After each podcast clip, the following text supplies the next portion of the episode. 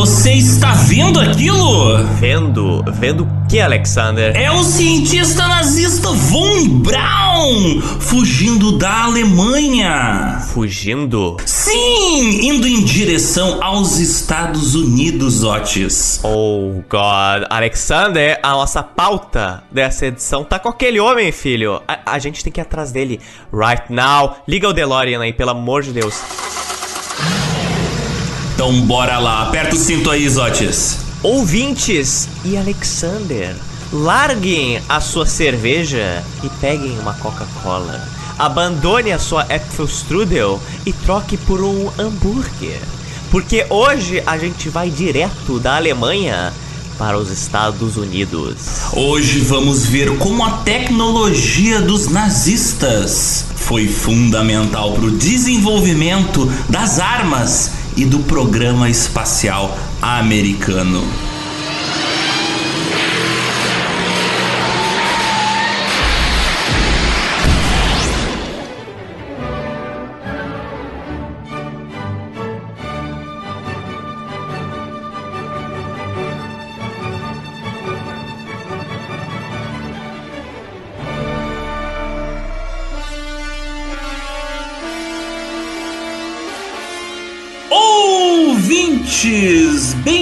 Bem-vindos a mais uma edição do Geo Pizza, o podcast quinzenal de histórias políticas atuais e atemporais. Eu sou o Rodrigo Zotes. Meu Ao meu lado está o Alexander Demusso. Se essa é a sua primeira edição, me desculpe, você está muito confuso, mas sinto muito. E hoje é uma edição especialíssima aqui no GeoPizza, Alexander, você sabia disso? Não sabia, por que, Zotes? Porque esta Ediction, ela é praticamente um buraco de minhoca, porque ela se conecta no espaço e tempo com a nossa primeira edição, cara, lá de maio de 2019. Oh yeah! Olha só, estamos viajando na maionese no espaço há muito tempo. Oh, exatamente. Na nossa primeira edição, pra quem não sabe, eu até agradeço, porque, né, a gente vai fazer edições melhores do que aquela. A gente fala de futurismo, futuro do trabalho e principalmente exploração espacial. Essa edição foi um teste piloto do podcast, na verdade. Incrivelmente deu mais certo do que a gente esperava, tendo em vista de que, acreditem ou não, foi um dos episódios mais escutados com a pior qualidade do GeoPizza. Então vejam o paradoxo. É que o conteúdo daquele episódio era muito bom, então, né? Há, há esse contraste. A qualidade é tão boa que o pessoal ignora a baixa qualidade da nossa organização quanto à pauta. E essa edição é também um link com a nossa segunda parte dos crimes de guerra do Japão Imperial, que explica como o governo americano deu anistia para vários japonesinhos envolvidos em coisas bem desumanas, Alexander. Essa edição aqui é também um caso de anistia, mas desta vez dos nazistas. Por parte do governo americano que queria pegar ali a inteligência nazista. Quando a gente lançou o primeiro episódio do GeoPizza, recente tinha saído o primeiro episódio do Dan Carlin sobre a história do Japão na Segunda Guerra Mundial. E essa semana, quando a gente volta a falar da Segunda Guerra Mundial, o Dan Carlin lançou a quinta parte da série dele contando as histórias sobre os crimes do Japão durante a Segunda Guerra Mundial. Então, tipo, no tempo que a gente lançou 40 episódios, ele lançou 5. Valorizem podcasters brasileiros, vocês veem só. Valorizem os podcasters brasileiros de história. Nós andamos no tempo, alguns nem tanto. É, não, a gente, a, gente, a gente usa um DeLorean, a gente já explicou os odds. A gente, a gente anda a 80 milhas por segundo, 88 verdade. milhas por segundo.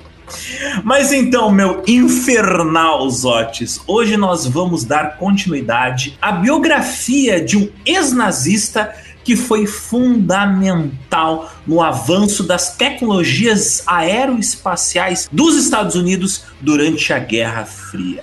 Nosso menino Von Braun ele era uma faca de dois gumes. Depois de desenvolver a bomba V2 para o exército nazista. Ele foi realocado pela inteligência americana para trabalhar no sul dos Estados Unidos fazendo plantas de foguetes para a NASA. Mas o seu passado nazista, ele não seria esquecido, ele voltaria a assombrar o Von Braun. O que o Von Braun fez durante a Segunda Guerra Mundial não seria esquecido tão facilmente. Nem por ele, nem pelos jornalistas que no futuro iriam investigar o seu passado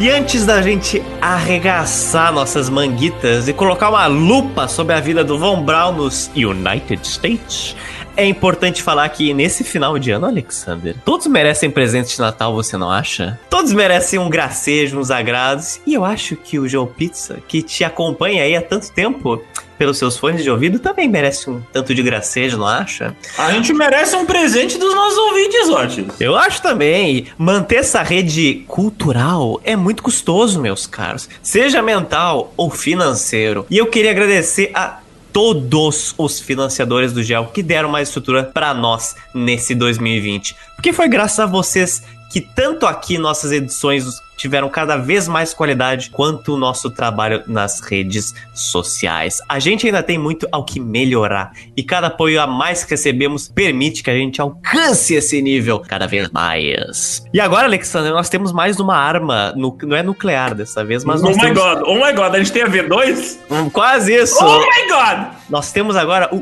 Pix, Alexander. Pix serve para transferências entre bancos. É tipo um TED, só que sem taxas. Cada vez você aí, você mesmo, é você mesmo, com menos desculpas para não apoiar o gel, vai ficar cada vez mais difícil para você, molecão. Links no Instagram ou no nosso site. Também temos, claro, as formas tradicionais, nosso PicPay mensal ou nosso Apoia-se. Mas como sempre, PicPay com 2% de taxa e Apoia-se com 13%. Em outras palavras, PicPay, vai nele! Então, Zotes, agora vamos deixar de cybermendigagem, vamos sair das redes e vamos pegar um avião, vamos pegar um navio e vamos sair do cenário de guerra da Europa, sair da Alemanha e fugir para a Argentina. Opa, não, vamos fugir para o United States of America.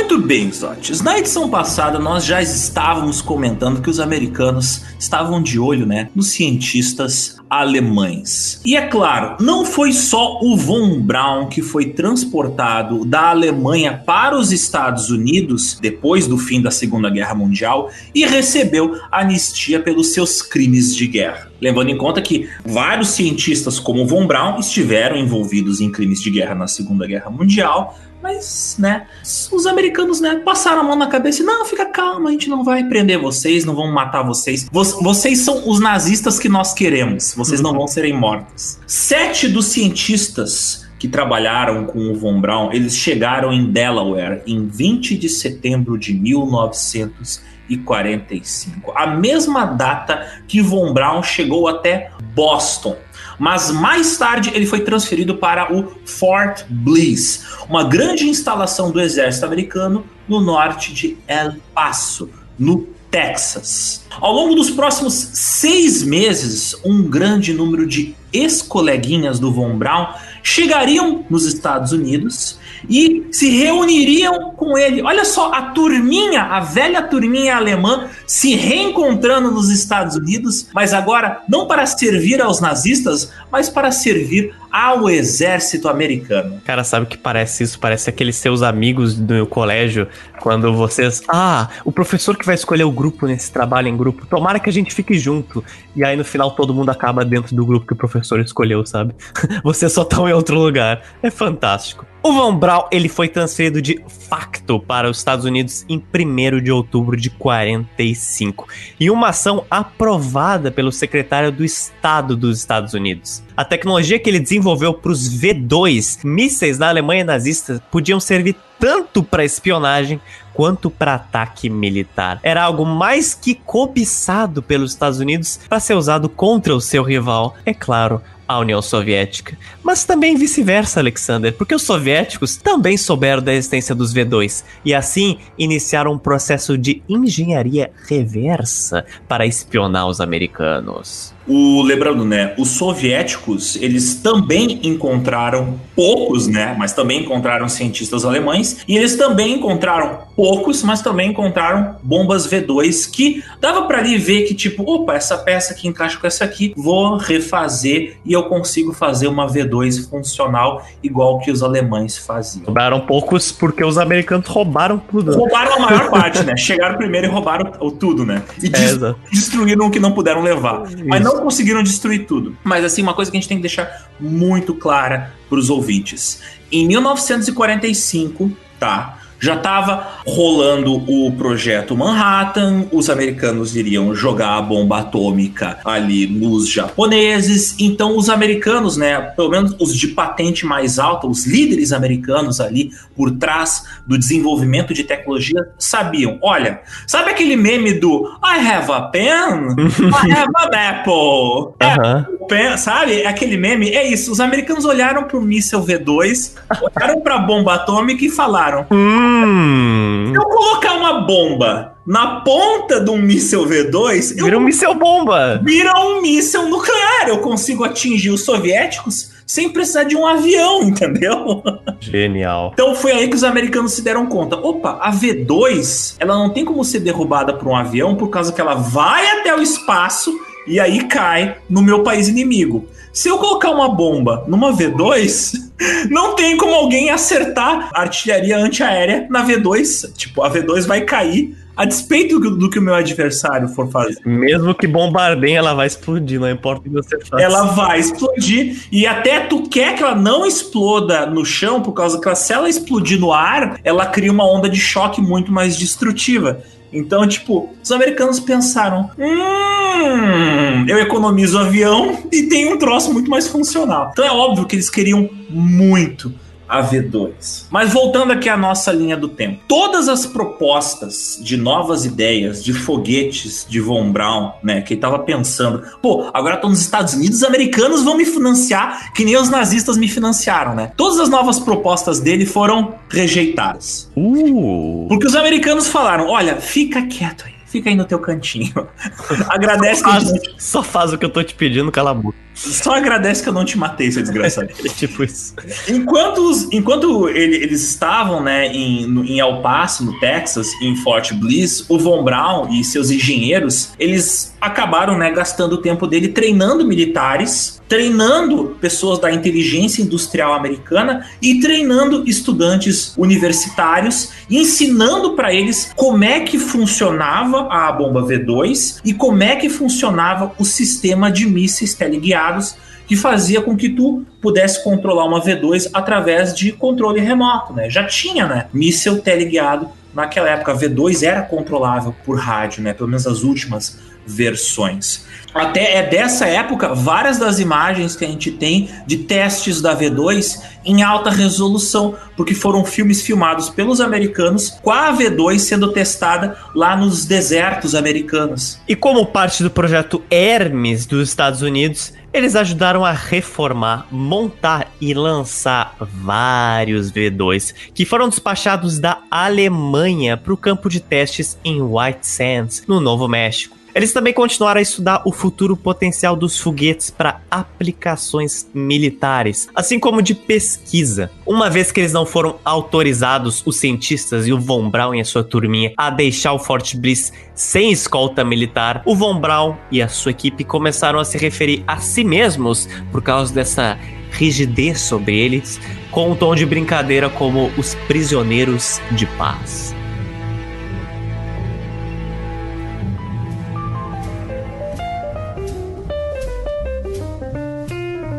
Como o público americano reagiu à chegada desses nazistas aos, aos Estados Unidos, meu querido Otis? Hum. Bem, obviamente os americanos nem sabiam disso. Ai, que delícia. Para evitar que fosse levantada qualquer suspeita de que os americanos estivessem traficando nazistas para dentro dos Estados Unidos depois da guerra. Então, tipo. Justo, justo. Deixa quieto, deixa quieto, deixa quieto. Nazista? Não conheço. A existência do Von Braun nos Estados Unidos iria vazar para a imprensa americana só um ano mais tarde, por causa de um motivo muito peculiar, na verdade. O seu engenheiro-chefe de design, o Walter Heidel, fez um artigo em dezembro de 46 sobre várias considerações técnicas do trabalho que eles estavam lá fazendo em Fort Bliss, no Texas. Mas ele também falou nesse artigo do Von Braun. Só que o que ele falou do Von Braun, ele falou o seguinte, que ele era um cientista alemão receoso com a culinária americana e ele não gosta de frango desfiado. Parece bobagem, mas não foi. A existência de Von Braun nos Estados Unidos foi confirmada por vários cientistas, chegando até jornalistas. O artigo expôs a presença da equipe de Von Braun no país e atraiu críticas de pessoas né, proeminentes da área da ciência, como Albert Einstein, que era um cientista que era judeu e tinha fugido da Alemanha e já estava há muito tempo nos Estados Unidos, vindo refugiado, né, da perseguição dos judeus lá na Alemanha. Cara, é acho que é a forma mais patética de tu divulgar que assim, ó, um nazista gigante tá no teu país. Tipo assim, ah, o doutor Hitler não gosta de frango desfiado. Não gosta Meu do frango, não gosta da comida americana. É, imagina assim, tá lá nos anos 80, fazer uma matéria no Brasil. Aqui, o, o senhor Adolf Hitler, que mora em Vila Boa, em Goiás, ele não gosta de feijoada. E aí tu fica, meu Deus, como assim esse cara está aqui? Mas é claro, né? Nada acontece hambúrguer nos Estados Unidos. Nada acontece década de 40. Uma época em que a imprensa era muito menos livre e mais lenta que hoje em dia. Von Braun notou que, claro, a forma como ele era tratado nos Estados Unidos era bem diferente de como seus amigos nazistas faziam isso lá na Alemanha. A localização de seu espaço de trabalho, a sua moradia e até mesmo coisas muito simples que ele queria, como colocar linóleo, que é um revestimento em um piso, em um chão de madeira,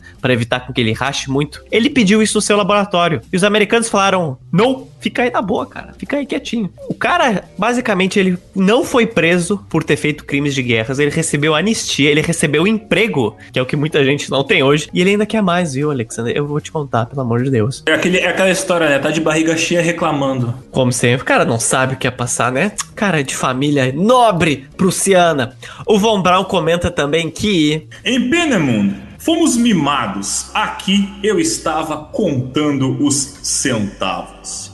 Enquanto Von Braun tinha milhares de engenheiros que atendiam a todos os desejos dele lá em Penemund. Agora, nos Estados Unidos, ele estava subordinado ao difícil chefe dele, o Jim Hamill. Um cara de 26 anos que era um major do exército e que possuía apenas um diploma de graduação em engenharia. Quer dizer, o Von Braun foi de tipo um dos líderes da ciência alemã nazista para apenas um funcionário abaixo de um cara de baixa patente nos Estados Unidos. De um cara de 26 anos, maluco. Seus leais cientistas alemães, colegas do Von Braun, ainda o chamavam de Herr Professor, mas o seu superior, o Hemmel, o Jim Hemmel, o chamava de Werner e nunca atendeu ao pedido de Von Braun por mais materiais que ele pudesse utilizar em seu laboratório. Então o Von Braun estava querendo trabalhar, estava querendo desenvolver coisas novas, mas os americanos falaram: não, calma, calma, segura um pouco aí. Segura esse nazista louco, pelo amor de Deus.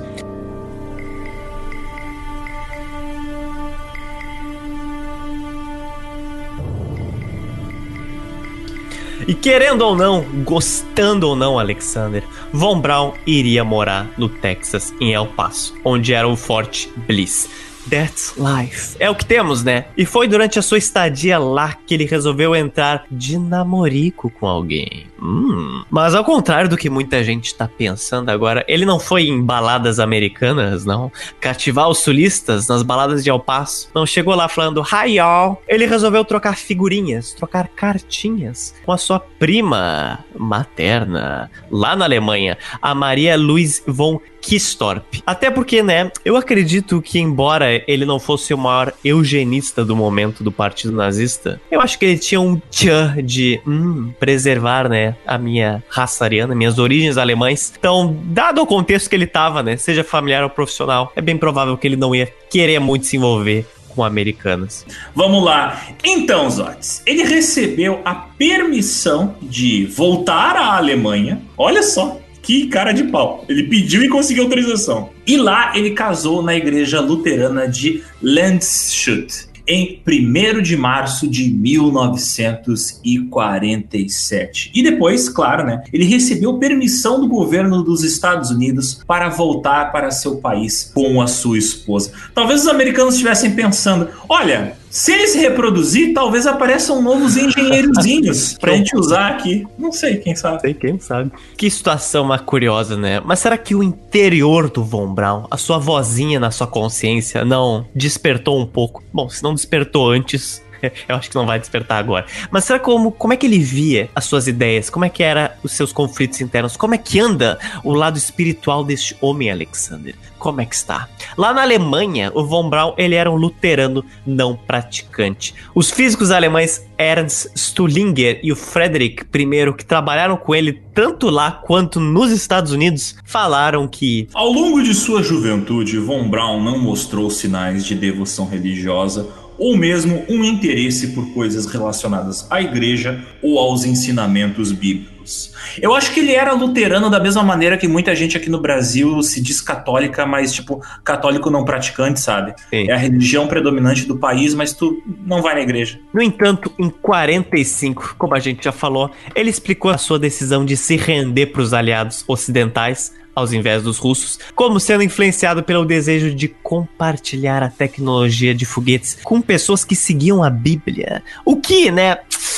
Eu acho aqui que é só um papo de interesseiro, malandragem. Em 1946, não tendo muito o que fazer lá em El Paso, o que, que ele foi fazer? Ele resolveu frequentar uma igreja que tinha lá na cidade. E ele passou pelo quê? Por uma conversão religiosa. Ele se tornou um evangélico. Ele começou a seguir o cristianismo evangélico. Sobre os motivos por trás desta conversão religiosa, o historiador Michael J. Nelfeld, que estudou a biografia do Von Braun, diz que ele se voltou para a religião para entre aspas, pacificar sua própria consciência. Enquanto o professor Kendrick Oliver disse que Von Braun provavelmente foi movido por um, entre aspas, um desejo para encontrar um novo rumo para sua vida após o caos moral de seu serviço ao terceiro Reich. Fecha aspas. Ou seja, nessa visão, por ele ter feito praticamente uma barganha com o diabo na primeira metade da sua vida com a Alemanha nazista, talvez agora ele sentisse meio que a necessidade de ter um Deus como segurança ao seu lado. Mas isso é algo que eu aqui eu acho assim meio blém,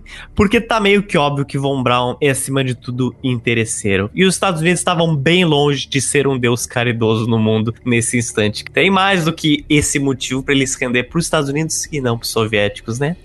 Soviéticos não deixariam ele vivo, provavelmente. E a partir de agora, as sujeiras que esse país ia fazer, os Estados Unidos, para se manter no topo da Guerra Fria, uh, seriam bem numerosas, como a gente vai ver em futuros episódios aqui do Gel. O Von Braun ingressou em uma congregação episcopal e se tornou cada vez mais religioso. Ele falou e escreveu publicamente sobre a complementaridade da ciência e da religião, assim como da vida após a morte da alma e a sua crença em Deus. É bem provável que a sua suposta conversão religiosa também tivesse como objetivo legitimar a figura dele como um legítimo americano. Aquela coisa de projetar a ideia ideia para o público, né, de que ele era um pai de família, trabalhador, religioso, que respeitava a propriedade, a Deus e era um capitalista típico classe média americana. Quer dizer, a gente retoma aqui, né, mais uma vez um elemento que já é conhecido, né, da, do caráter do Von Braun. Essa coisa dele se adaptar ao ambiente que ele tá, se integrar ao ambiente que ele tá e projetar uma imagem para as outras pessoas que fazia com que ele fosse aceito e dessa maneira ele conseguisse ter uma projeção social para realizar os seus projetos pessoais. né? Tipo aquela coisa de influenciar as pessoas para conseguir o que ele quer. Nos próximos três anos da década de 40, a vida de Von Braun foi até interessante. Ele viajou frequentemente para Nova York com sua esposa e o seu pai, que também estava ali nos Estados Unidos. Caraca, então comprinhas em Nova York, né? Viagens à Disney, uma loucurada essa família. É, praticamente um turismo ali pelo um tour. Uh, crimes de guerra na Segunda Guerra Mundial, teu prêmio, turismo nos Estados Unidos. Tranquilo. E vai ter mais turismo nesse podcast, hein? Uh, segurem. Em 9 de dezembro de 48, a sua filha Iris Karen nasceu em um local bem curioso. onde? No hospital do exército, Fort Bliss, onde ele trabalhava, filho. Então a gente pode ver aqui que o governo americano estava, de certa forma, com uma, coleira gigantesca em volta do pescoço dele, por motivos que já existem, né? Bem numerosos. Enquanto o Von Braun ia se assimilando ao modo de vida americano, ele também foi ganhando novos postos. Em 1 de junho de 1949, o chefe de artilharia do Exército dos Estados Unidos designou ele para trabalhar no Alabama, no arsenal de Redstone, na cidade de Huntsville, no que é chamado do Ordnance Rocket Center, em uma instalação de pesquisa e desenvolvimento de foguetes. E para lá ele se mudou e lá foi a sua segunda casa nos Estados Unidos e a sua moradia definitiva lá na terra do tio Sam. Junto com ele foram mais de 130 engenheiros, todos eles também transferidos para Huntsville, no Alabama, e lá ele moraria pelos próximos 20 anos. Na década de 50, ele e a sua esposa Maria Luiz teriam mais dois filhos, Margaret Cecile em 52 e Peter Constantine em 60. Em 15 de abril de 55, Von Braun naturalizou-se um cidadão dos Estados Unidos. Cheio de conquistas a vida desse cara, hein? Pelo amor de Deus. É aquele, aquele green card que de um lado tu vê a carinha dele sorridente, o, o cartão é verde, aí tu vira atrás tem uma bandeira nazista. Ele com a boina assim, nazista, assim. É. Suave.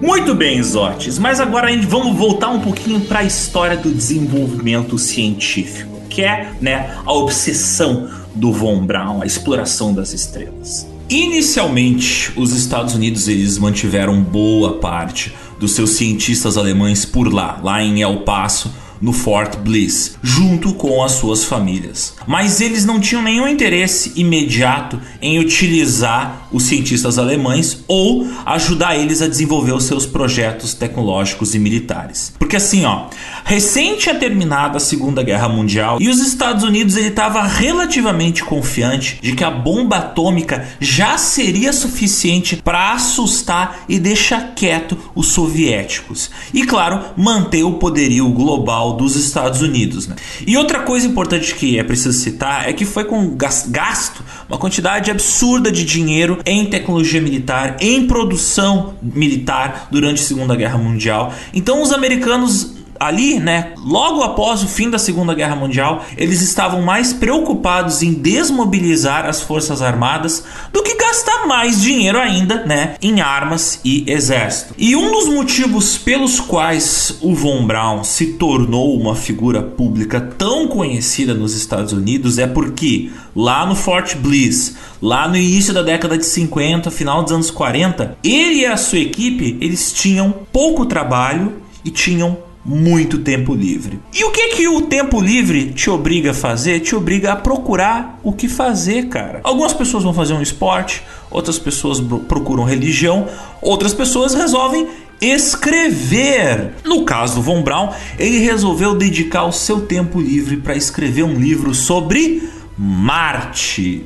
O livro Mars, A Technical Tale, tinha o objetivo de popularizar a ideia de viagens espaciais, explicando vários dos conceitos científicos de Von Braun e as ideias, né, que ele vinha desenvolvendo e pensando desde a sua juventude sobre como a humanidade iria alcançar outros corpos celestes. O livro tinha como objetivo vender a ideia da exploração espacial de maneira prática e realizável, seja para o público geral, seja para amadores ou mesmo para engenheiros da área aeroespacial. Tipo, ele não tinha nenhum interesse literário no livro, então ele se focou mais em explicar os aspectos científicos da viagem espacial e pouco se preocupou com a parte né, interessante, que seduz o leitor, que é contar uma história interessante. Então ele não conseguiu publicar esse livro. Ele não conseguiu vender esse projeto para ser publicado. Mas apesar desse livro não ter dado certo, o fato dele ter trabalhado escrevendo esse livro foi o começo do projeto dele de vender a ideia da exploração espacial de maneira prática e realizável, seja para o público geral, seja para os amadores, seja para os engenheiros da área.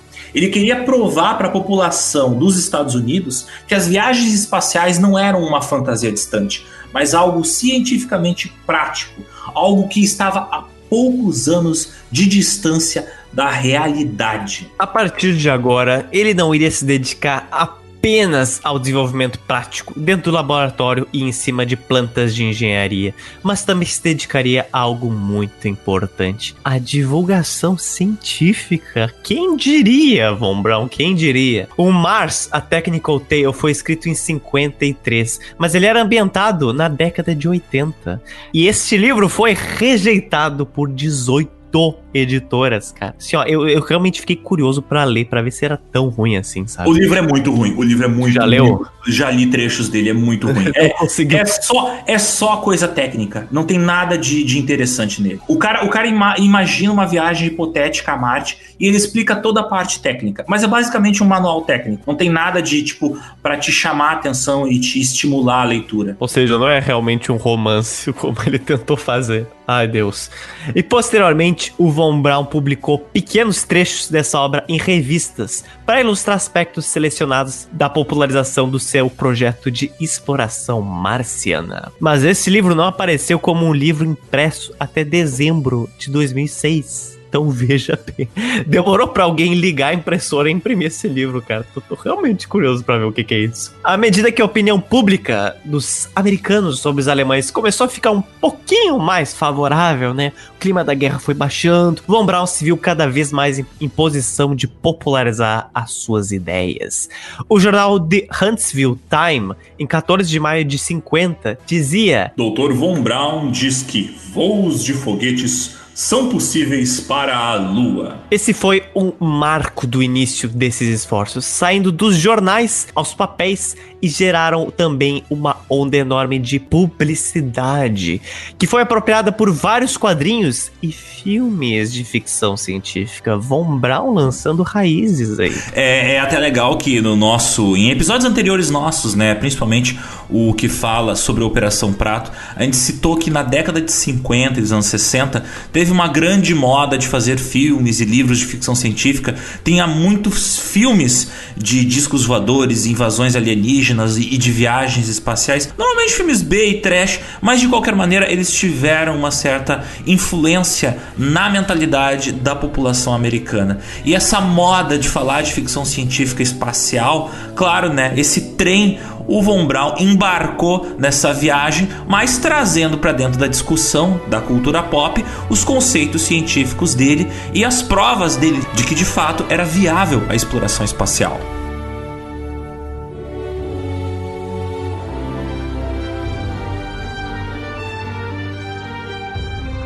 Em 1952, Werner von Braun publicou pela primeira vez o seu conceito de uma estação espacial tripulada em uma série de artigos publicados na revista Collier's Weekly. O nome desses artigos era Man Will Conquer Space Soon. Traduzindo para português, o homem conquistará o espaço em breve. Esses artigos foram todos eles ilustrados pelo artista americano Chesley Bonestell. E estas ilustrações ultra realistas foram fundamentais para a divulgação das ideias do Von Braun, pois elas davam uma noção visual do que estava sendo descrito naqueles artigos técnicos. Frequentemente, Von Braun trabalhou também com seu colega, defensor da ideia da exploração do espaço, o escritor científico alemão Willy Ley, e que ajudou Von Braun a publicar aplicar esses conceitos científicos que eram pensados no lado da engenharia. Afinal, era com isso que o Von Braun trabalhava. E nesses artigos, eles anteciparam muitos dos aspectos técnicos que de fato no futuro seriam aplicados no voo espacial. Um desses conceitos que ele achava fascinante era uma estação espacial. Na visão de Von Braun, ela seria construída com foguetes de estágios de diferentes partes, cujas partes seriam reutilizadas para montar essa própria estrutura. A estação seria em forma de uma rosquinha, com um diâmetro de 76 metros. Isso é grande, hein, filho? Isso é bem grande. Ela seria uma estação espacial giratória. Para quê? Porque o giro dela iria gerar uma espécie de gravidade artificial para os seus ocupantes. Essa ideia não era nova na época. Esse conceito já tinha sido sugerido em 1929 por Hermann Potocnik em seu livro chamado de The Problem of Space Travel: The Rocket Motor. Traduzindo em português, o problema da viagem espacial, o motor de foguete. Como a gente falou, a estação espacial ela seria montada na órbita da Terra, né? Ela se manteria orbitando o planeta Terra, seria montada a partir de partes de foguetes reaproveitados, né? E ela seria uma base de observação através da qual quem tivesse dentro da estação poderia observar todos os pontos da Terra em pelo menos um dia. Claro que dependendo da órbita, né, em um período de 24 horas você poderia observar a órbita onde você estava várias vezes ao longo do dia, que é algo que acontece com a Estação Espacial Internacional hoje em dia. O objetivo final dessa estação espacial seria fornecer uma plataforma intermediária. O que eu quero dizer com isso? Essa estação espacial, ela seria o primeiro passo para viagens posteriores, por causa que, tipo, digamos assim, um ponto de partida para viagens que iriam mais longe. É a partir dessa estação espacial que, por exemplo, viagens tripuladas seriam organizadas para fazer expedições à Lua ou até a Marte. E essa estação espacial daria suporte, por exemplo, à montagem de naves espaciais que levariam o homem até Marte ou até a Lua ou até mais longe. Mais tarde, o filme A Conquista do Espaço de 1955 seria inspirado por todos esses conceitos científicos divulgados pelo Von Braun nos artigos que ele publicou. E mais tarde, um filme bem mais realista, né, de 1968, o famoso 2001 Odisseia no Espaço, também se basearia fortemente no conceito de design do Von Braun, que imaginou, como a gente já falou, uma estação espacial orbital giratória que servisse de base para lançar missões que iriam mais longe. Olha só, Stanley Kubrick bebendo do Von Braun. Olha só. Foguete do Von Braun, uma inspiração internacional. O Von Braun imaginou as expedições lunares que partiam dessa estação como empreendimentos em uma escala gigantesca, com um total de 50 astronautas viajando em três enormes espaçonaves. Duas naves para tripulação e uma principal para carga. Cada nave com 49 metros de comprimento e 33 de diâmetro, impulsionadas por 30 motores de propulsão a foguete. É, filho. Após essa missão espacial cheia de astronautas e com naves espaciais gigantescas, finalmente pousar na Lua, os astronautas eles estabeleceriam uma base lunar permanente, usando áreas de carga vazia das naves para construir abrigos. Após a construção desses abrigos, eles iriam explorar os arredores ali do abrigo por cerca de oito semanas. Isso incluiria uma expedição de cerca de 400 quilômetros. E essa exploração seria feita pelos astronautas em rovers, olha só, em carros lunares. Vrum, vrum. Olha só, os caras dando drift. Velozes e Furiosos 27. Deja vu, I just been in this place before. E o plano dele é que esses astronautas, o lugar ideal para eles explorarem seria ali por volta da cratera de Harpalus e ao sopé do Mare Imbrium. Bem específico ele, né? Mas se eu não me engano, essas eram áreas que já tinham sido bastante observadas pelos astrônomos, então meio que a humanidade, mesmo antes de viajar pra Lua, já tinha uma noção que ali era um lugar ideal para pousar astronautas. Pra fazer racha de Jeep. É isso que eles estavam Racha de Jeep lunar. Pior que rolou, né? A gente depois vai falar mais sobre isso. Então, na verdade, o Von Braun olhou para a Lua desde pequeno e pensou: bah, eu quero fazer racha na Lua. E essa foi a realidade. Quero dar drift nas dunas da Lua. Exatamente. Nessa época, o Von Braun também elaborou conceitos preliminares para uma missão humana a Marte. Oh yeah! Isso usaria a estação espacial como ponto de partida inteligente, na real. Os seus planos iniciais, publicados no The Mars Project em 52, um projeto que existe até hoje, previa uma frota de 10 espaçonaves, três delas sem tripulação e cada uma carregando uma nave de pouso, com asas, além de carga, nove veículos de tripulação e um total de 70 astronautas. E tudo isso podia chegar em até 200 toneladas. É algo, hein? O Von Braun, ele, ele é aqueles alemães megalomaníacos, sabe? Nada pode ser pequeno, tudo tem que ser gigantesco. A tem miss... que começar com drift. É, tem que começar com drift. A missão Exato. de chegar lá já vai chegar lá colonizando. Em cada caso, a expedição usaria aceleração nas órbitas dos planetas para catapultar as naves, fazendo com que elas usassem a energia mínima dos motores para impulsionar suas viagens da Terra a Marte e de Marte de volta à Terra. Cara, muito inteligente isso, na verdade. Todas essas ideias apareceriam novamente na forma de animação em um trabalho conjunto que o Von Braun faria com uma pessoa, Alexander. Não sei se tu já ouviu falar no nome dessa pessoa, mas se chamava Walt Disney. O, apesar de ser uma coisa meio maluca e gigantesca, os parâmetros de engenharia e os parâmetros astronáuticos dessa missão, eles foram cuidadosamente calculados pelo Von Braun e eles eram claramente viáveis com a tecnologia na época. Então, apesar de ser uma missão muito grande e claro, que custava uma fortuna inominável, se você fosse colocar no chamar um contador para ver quanto é que ia custar isso, né? Porque a missão de Marte, inclusive, ela levava em conta o uso até de reatores nucleares. Ela era viável, ela era viável com a tecnologia da década de 50.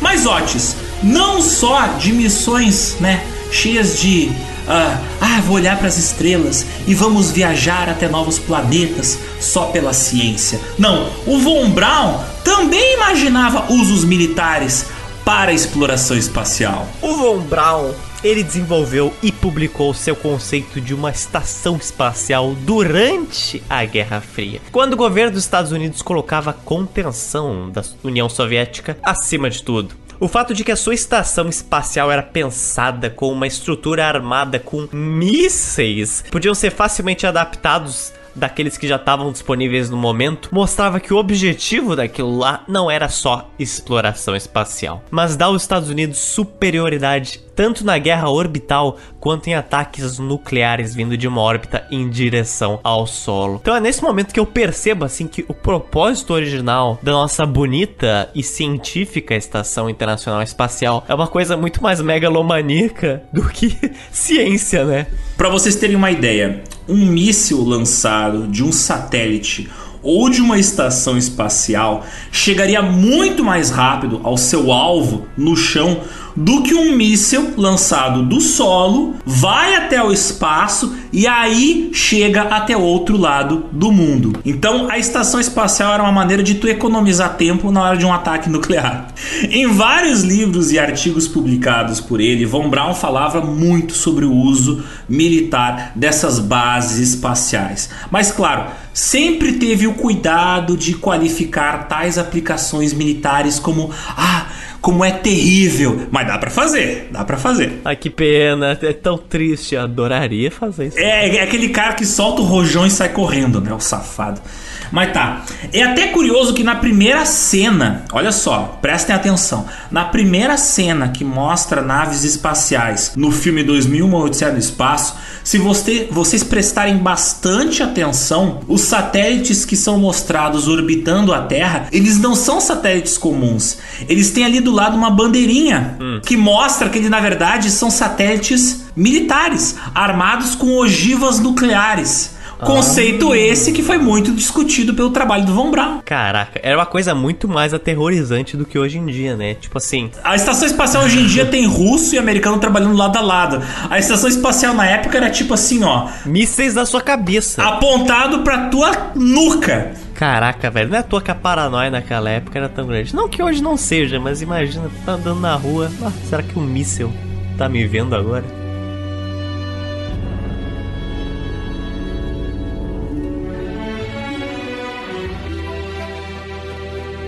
Mazotes. Hum. A gente já falou aqui que o Von Braun, ele tinha carisma. Ele era um cara bonito, com uma estrela de cinema.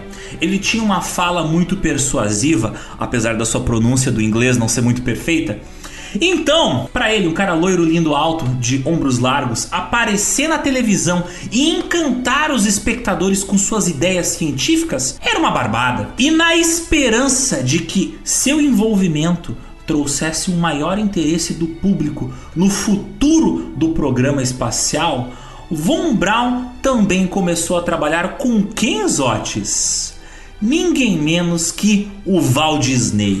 Walt Disney. O dono, o criador dos estúdios Disney. Walt Disney. Meu Deus. Walt Disney. Von Braun começou a trabalhar com o Disney. O Von Braun trabalhando como diretor técnico. Isso mesmo, diretor técnico lá na Disney. Caraca, velho. O Walt Disney ninguém menos do que um antigo portador da gripe espanhola. Link com o nosso antigo episódio aqui, eu não perco oportunidades. Então, a mesma pessoa agora que trabalhou para Hitler, trabalhou nos parques da Disney, cara. Veja só. Só trocou de ditadura. Cara... A gente tá aqui pra comprovar, né, cara? Olha o que esse cara fez, pô. Olha o que a Disney é hoje. Ela é dona de tudo. a Disney anexou Star Wars e a Marvel. O cara só trocou de, de, de, de, empresa, mas é o mesmo business de anexação. Só que um deu mais certo do que o outro, né? Hoje vivemos sob o sistema de um, o outro não exatamente. Meu Deus, cara. Oh my god. Ele trocou um, um, um palhaço que se vestia de vermelho, branco e preto por um rato que se vestia de vermelho, branco e preto. Então o que, que eu vou falar? Ele chegou lá na Disney e falou assim: ele pegou uma miniatura do V2 e falou: ah, não dá pra ter tudo, mas this, this put a smile in my face. E colocou um mini V2 na sua luva, assim. Em 1954, Walt Disney estreou mais um episódio do programa que o Disney tinha na ABC, um dos três canais de televisão que tinha na época, né? O programa se chamava Disneyland e era um programa semanal de 50 minutos. Esse episódio específico que saiu em 1954 tinha participação, tinha a aparição do nosso garoto Von Braun. Oh, uh, uh, uh. Esse episódio se chamava Man in Space. O programa pretendia ser divertido e educativo, direcionado ao público infantil jovem, contando com apresentações de conceitos científicos através de especialistas falando sobre o tema e animações divertidíssimas, mostrando visualmente as teorias dos cientistas. O episódio foi baseado em uma série de artigos sobre a exploração espacial apresentados na revista Collier entre 52 e 54. São aqueles mesmos artigos que a gente comentou que apresentavam pela primeira vez para o público americano os planos de exploração espacial baseados em ciência e tecnologia viáveis. Bem, a Disney pediu para o Von Braun que ajudasse a adaptar o tema desses artigos para um programa de televisão. Você consegue fazer com que esse programa seja menos nazista? Tentar. menos militar. Tira, tira a parte de, de, de bombas nucleares e só fala da exploração espacial. isso, isso. Finge que não tem míssil. Nossa, cabeça, por favor. É até interessante citar que várias das ideias que apareceram nesse episódio, o Man in Space, ele foi inspiração para Tomorrowland, uma nova área temática que tinha foco na tecnologia que iria ser construída dentro do novo parque da Disney no sul da Califórnia. Achei que era o Tomorrowland de hoje, eu já tava meio preocupado. Não, é o mesmo, é o mesmo. Ah, meu Deus, não. O Von Braun foi uma das inspirações do Tomorrowland. Cara, não, não, não. Chega, esse cara fez mais. Ele foi muito além dos horrores da Segunda Guerra Mundial. Pelo amor de Deus. Então, esse é o Von Braun. Ele colaborou para a tortura e morte de milhares de judeus eslavos. Desenvolveu e jogou mísseis em franceses e ingleses mas nas horas vagas ele fez uns frilas pro Walt Disney. Uma, uma pessoa versátil, né, Alexander? Uma pessoa complexa, de muitas camadas, como a gente pode ver. Com a ajuda do Von Braun, os especialistas em foguetes Willie Lay e vários outros da Tomorrowland criaram um espaço de exposição visual das possibilidades de futuras explorações espaciais. No programa era até apresentado um modelo em escala de foguete capaz de alcançar a Lua. Uma coisa interessante a gente falar que, tipo, uh, quando o Walt Disney criou a Tomorrowland na no parque da Disney, essa Tomorrowland ela era sobre a conquista do espaço, porque já tinha a Frontierland, que era uma área do parque que falava sobre a conquista do Oeste. Então aquela coisa de não basta distorcer, romantizar né, a, a, o, o, massacre dos índios americanos, agora vamos romantizar a conquista do espaço viabilizada por um nazista. Walt Disney queria que a jornada do passeio Rocket to the Moon da Tomorrowland excitasse os americanos da mesma forma que outros brinquedos e passeios, como por exemplo o barco a vapor pelo rio Mississippi, que era um dos mais frequentados na época. Juntas as fantasias ficcionais, né, dessa romantização da exploração do Velho Oeste e a romantização da conquista da fronteira final, que era o espaço, elas revelam muito sobre o sentimento cultural dos americanos da década de 50. Ambos, a Tomorrowland e a Frontierland, elas eram baseadas no mito da gloriosa capacidade americana de conquistar qualquer fronteira e tem a ver muito com algo que a gente já explicou em outros episódios, que era a ideia do destino manifesto. Com a escalada da Guerra Fria, essa iteração assim do mito da fronteira americana, ela tornou-se entrincheirada na cultura popular e repetida continuamente em filmes, no rádio, na televisão, principalmente em séries de televisão que falavam de faroeste, em filmes que falavam de faroeste, que o principal público eram crianças e adolescentes. Inclusive tinha uma série de TV da Disney que romantizava o Velho Oeste, que se chamava Dave Crockett. À medida que década de 50 foi acabando e a década de 60 foi chegando. Os contos e histórias sobre o Velho Oeste foram aos pouquitos sendo substituídas sobre o espaço, Alexander.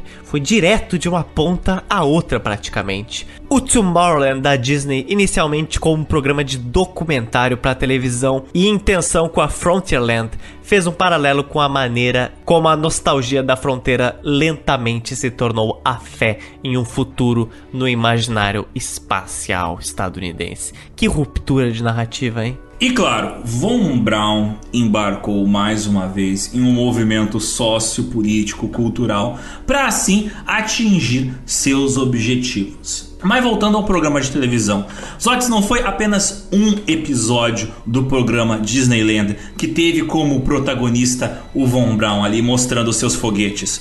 O Von Braun ele apareceria em três episódios da série de TV Disneyland. Cada episódio com cerca de 50 minutos. E eu tenho que admitir que, apesar dos dados desses episódios serem desatualizados, seria ótimo ter uma versão contemporânea desses documentários, porque apesar deles serem três gerações anteriores à minha infância, eu tenho certeza que o otimismo, né?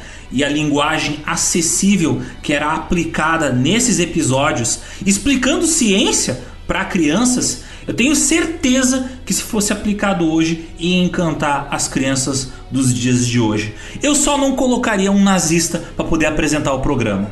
E claramente essa série, né, o que foi de três episódios, que teve a participação do Von Braun, ela foi predecessora de outras séries de TV muito importantes para divulgação científica, como por exemplo a série Cosmos. Olha só, Oh my god. E claro, essa série de três episódios, o Man in Space e os outros dois, inspiraram também canais de documentários sobre ciência que vieram décadas depois. Mas voltando à série, né, da Disney, o primeiro episódio, o Man in Space, que é de 1955, ele tem uma explicação da história das primeiras tentativas da exploração espacial feita pelo homem, todas apresentadas em desenho animado, extremamente divertido. Uh, tem palestras com vários cientistas, todos eles com um sotaque incomodamente alemão, nas quais esses cientistas explicam como funciona um foguete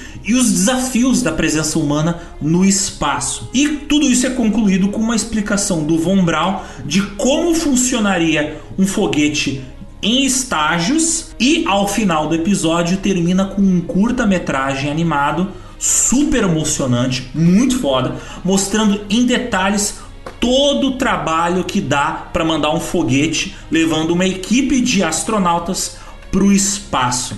E no final de tudo mostra como eles voltariam em segurança do espaço para a Terra, mas não em uma cápsula espacial, mas sim em um ônibus espacial reutilizável. Então, apesar de muita gente pensar que o ônibus espacial é uma ideia da década de 70, na verdade ele já estava sendo pensado desde a década de 50, desde antes do primeiro americano ir para o espaço.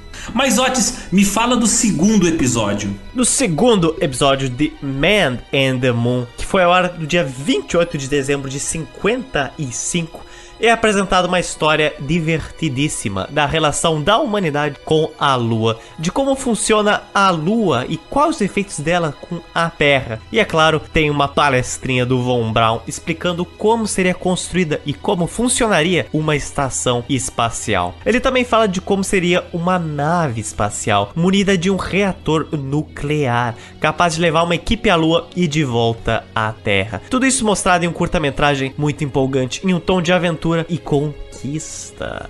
E de novo, reza a lenda que Stanley Kubrick ficou muito impressionado com as cenas que mostram né, a exploração espacial nesse episódio e chegou a convidar alguns dos animadores que trabalharam lá na Disney para participar da produção dos efeitos visuais do filme 2001 Uma Odisseia no Espaço. Caraca, então quem Von Braun não mata, ele influencia, não tem outra. no episódio Mars and Beyond, terceiro episódio, Alexander, que foi ao ar em 4 de dezembro de 57. Veja só, dois anos quase depois. Tem uma breve história animada da especulação cultural humana sobre a existência de aliens. ET Bilu, isso mesmo. E depois é contado como de fato surgiu a vida na Terra. Tem uma animação imaginando como seria a vida em Marte, especulando como diferentes formas de vida evoluíram para se adaptar às condições difíceis do planeta, incluindo uma discussão sobre animais que se alimentam de rocha, plantas que caminham e a vida baseada em silício, um elemento encontrado em muitos planetas do nosso sistema solar, ao contrário do carbono, que é mais típico aqui na Terra. O episódio conclui com mais uma palestra do Von Braun explicando como funcionaria uma nave de propulsão nuclear capaz de levar uma equipe de astronautas a Marte. E é nesse episódio que aparecem aqueles conceitos já citados da frota de naves espaciais utilizando, né, a órbita planetária da Terra como catapulta para levar as várias naves espaciais para Marte. O filme conclui com uma animação demonstrando como cada fase dessa missão se daria.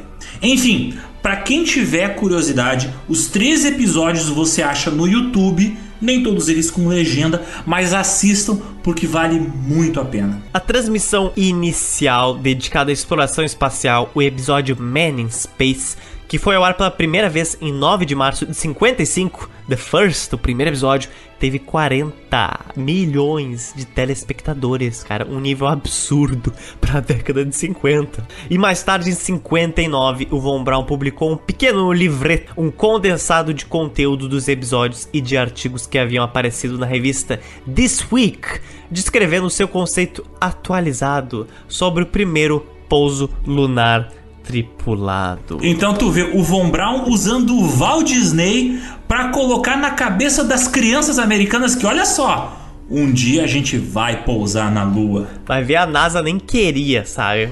Mas ele incomodou tanto! É, deve ter vindo um monte de jovem criança encher o saco assim, por favor. Aí que tá, ele é malandro, pressão social. Claro, ele é, trabalha com a Disney, cara. É óbvio que faz pressão social. Como não fazer?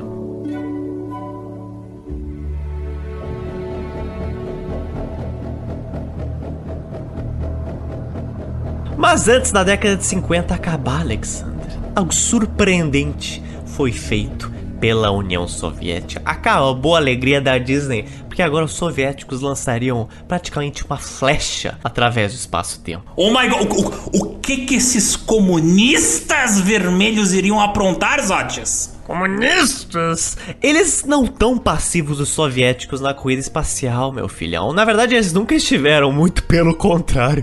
O programa espacial soviético teve muito mais conquistas em termos, em categorias do que os Estados Unidos. E aqui, em 57, eles lançariam o primeiro satélite artificial do planeta, dia 4 de outubro de 1957. Esse era chamado o Sputnik. Conhece o Sputnik, Alexander? Conheço. Conhece? Sputnik, sabe o que significa? Não. É um nome para você dar pro seu, tipo, companheiro, Sputnik. Sputnik, ele era uma esfera de aproximadamente 58 centímetros de diâmetro. Só que ele pesava 83 quilos, cara. Tipo, meu Deus. Tinha muito equipamento dentro dele. Eu imagino. A sua função básica era transmitir um sinal de rádio através de suas antenas, que era tipo um bipzinho que podia ser sintonizado por qualquer rádio amador nas frequências entre 20 mil e 40 mil megahertz, inclusive por pessoas lá dos Estados Unidos. Cara, essa ideia de que tipo tu soltar um satélite que só sai um pip, pip, pip, parece uma coisa ridícula vista dos dias de hoje, né? Mas do ponto de vista do público comum, do ponto de vista da galera que desenvolvia tecnologia na década de 50, isso representava um salto tecnológico gigantesco. Pela primeira vez na história da, da humanidade, um objeto artificial foi colocado no espaço, em órbita da Terra, passando por cima da cabeça dos americanos e soltando um barulhinho. Eu acho que não é o suficiente, eu acho que ele devia ter tocado o hino da União Soviética, assim, para todo mundo ouvir, sabe? Em cima dos Estados Unidos. Aí sim, seria bom demais. Toca, Imagina... toca o hino da União Soviética. Isso cara tá lá chegando assim no parque da Tomorrowland na Walt Disney. Liga o rádio dele escuta. e toca.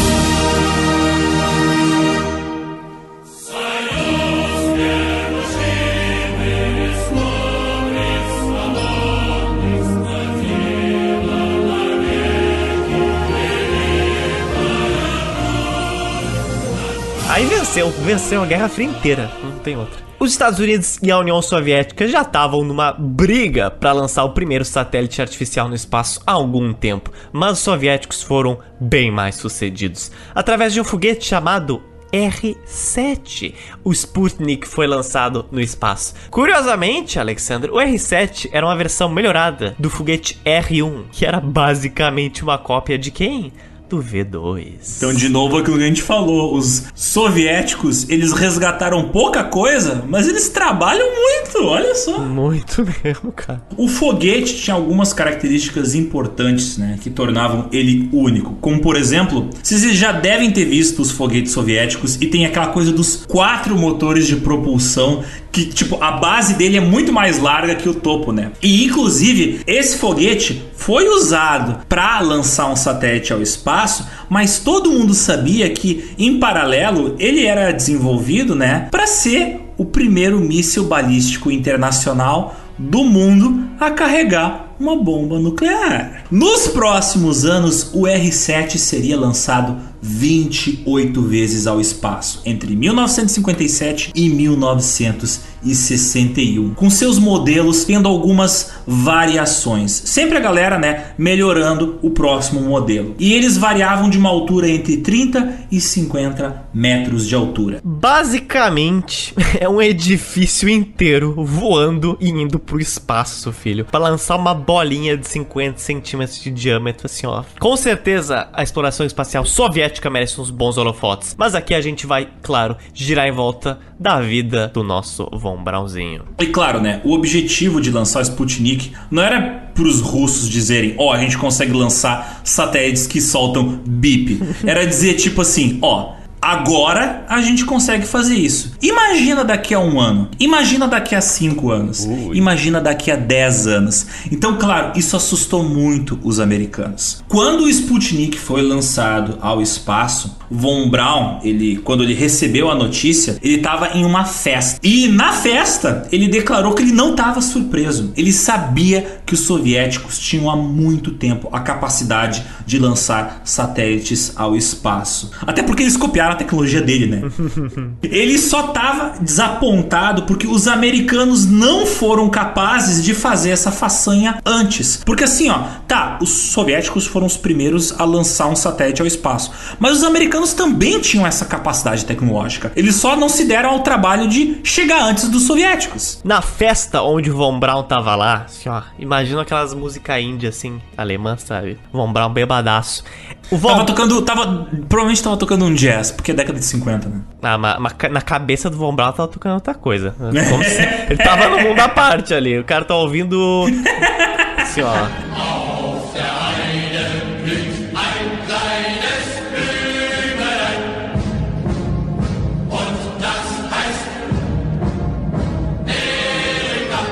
Então ele tava lá na festa, e nessa festa também estavam os superiores dele. Então assim, já deu errado. Essa festa já começou errado. É tipo aquele meme, essa festa virou um enterro. É óbvio que vai dar alguma coisa estranha aqui. E ele falou pro secretário de defesa que apesar de Washington tá uma bagunça naquele momento, ele prometeu que ele mesmo, Von Braun, com as suas engenhosas habilidades com suas próprias mãos, ele podia lançar um satélite no espaço em 60 dias. Então ele ia pegar, malhar pegar um Sputnik e lançar no espaço. Com a mão, com, a, com a mão, assim, ó. Pum!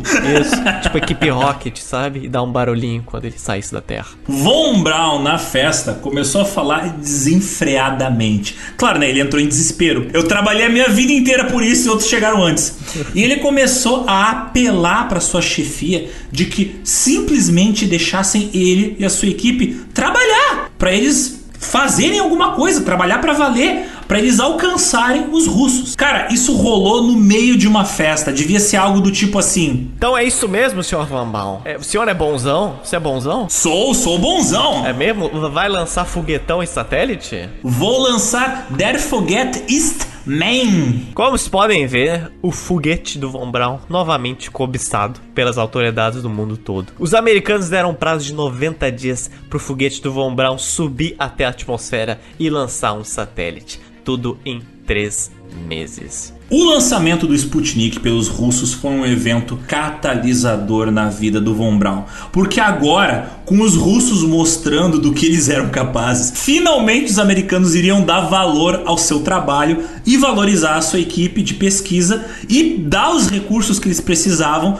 para finalmente aquecer a corrida espacial. Mas ao mesmo tempo, era claro, era algo frustrante. Que ele sabia que os americanos podiam ter chegado antes dos soviéticos. E em parte, ele era sim responsável por alguns atrasos no seu projeto, ocasionando que os soviéticos tivessem a dianteira nesse quesito. O Sputnik emitiu sinais de rádio continuamente por 22 dias, até 26 de outubro de 57, quando as baterias do transmissor esgotaram e ele orbitou a Terra por seis meses antes de cair definitivamente. Mas ele tinha cumprido seu objetivo. Sputnik foi vencedor. Ele assustou os americanos. Afinal, se os russos são capazes de colocar um satélite no espaço, quando serão capazes de colocar coisas maiores girando em torno da Terra, passando por cima dos Estados Unidos? Satélites espiões? Bombas atômicas?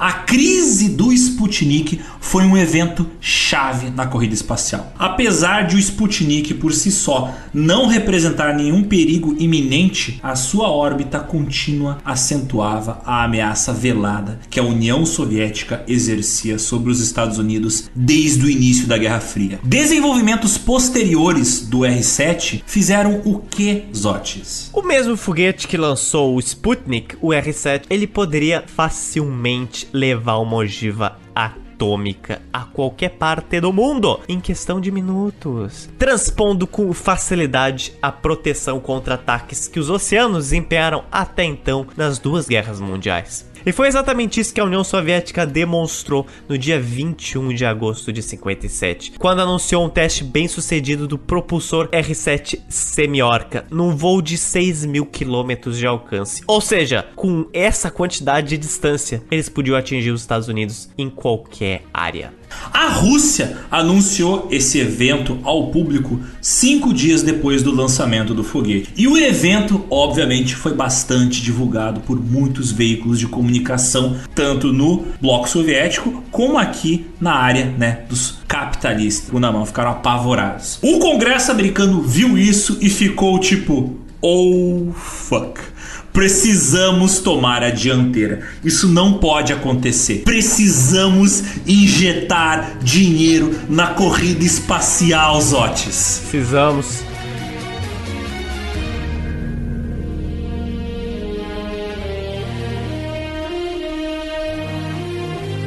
Menos de um ano depois do lançamento do Sputnik, o Congresso americano aprovou uma lei implementando um programa científico que injetou bilhões, bilhões de dólares no sistema educacional estadunidense. De 59 para 60, graças a essa lei, o total do orçamento nessa área cresceu aproximadamente seis vezes.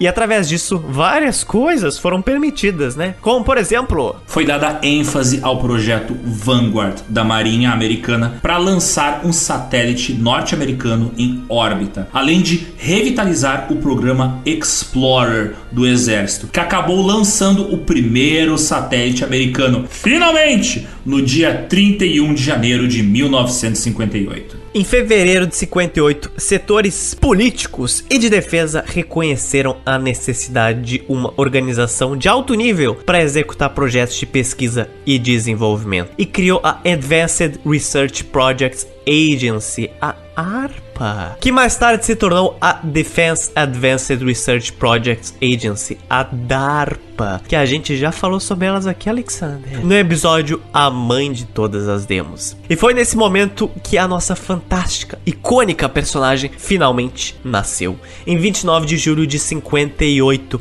o presidente Eisenhower assinou a National Aeronautics and Space Act, lei que criava a NASA para valer. Programas educacionais específicos foram criados para forjar uma nova geração de engenheiros aeroespaciais e através do National Defense Education Act, o Congresso aumentou muito o suporte a pesquisas científicas. Claro, né? Não dá para viver só de cientistas nazistas, né? Tem que ter uns, tem que ter uns cientistas americanos aí também. A National Science Foundation, a NSF, recebeu cerca de 100 milhões a mais que no ano anterior. Isso é muita grana em 1958-59. Mas voltando ao Von Braun Zotes, vamos retomar a carreira dele na década de 50. Entre 1952 e 1956, o Von Braun ele tinha liderado a equipe de desenvolvimento de foguetes do exército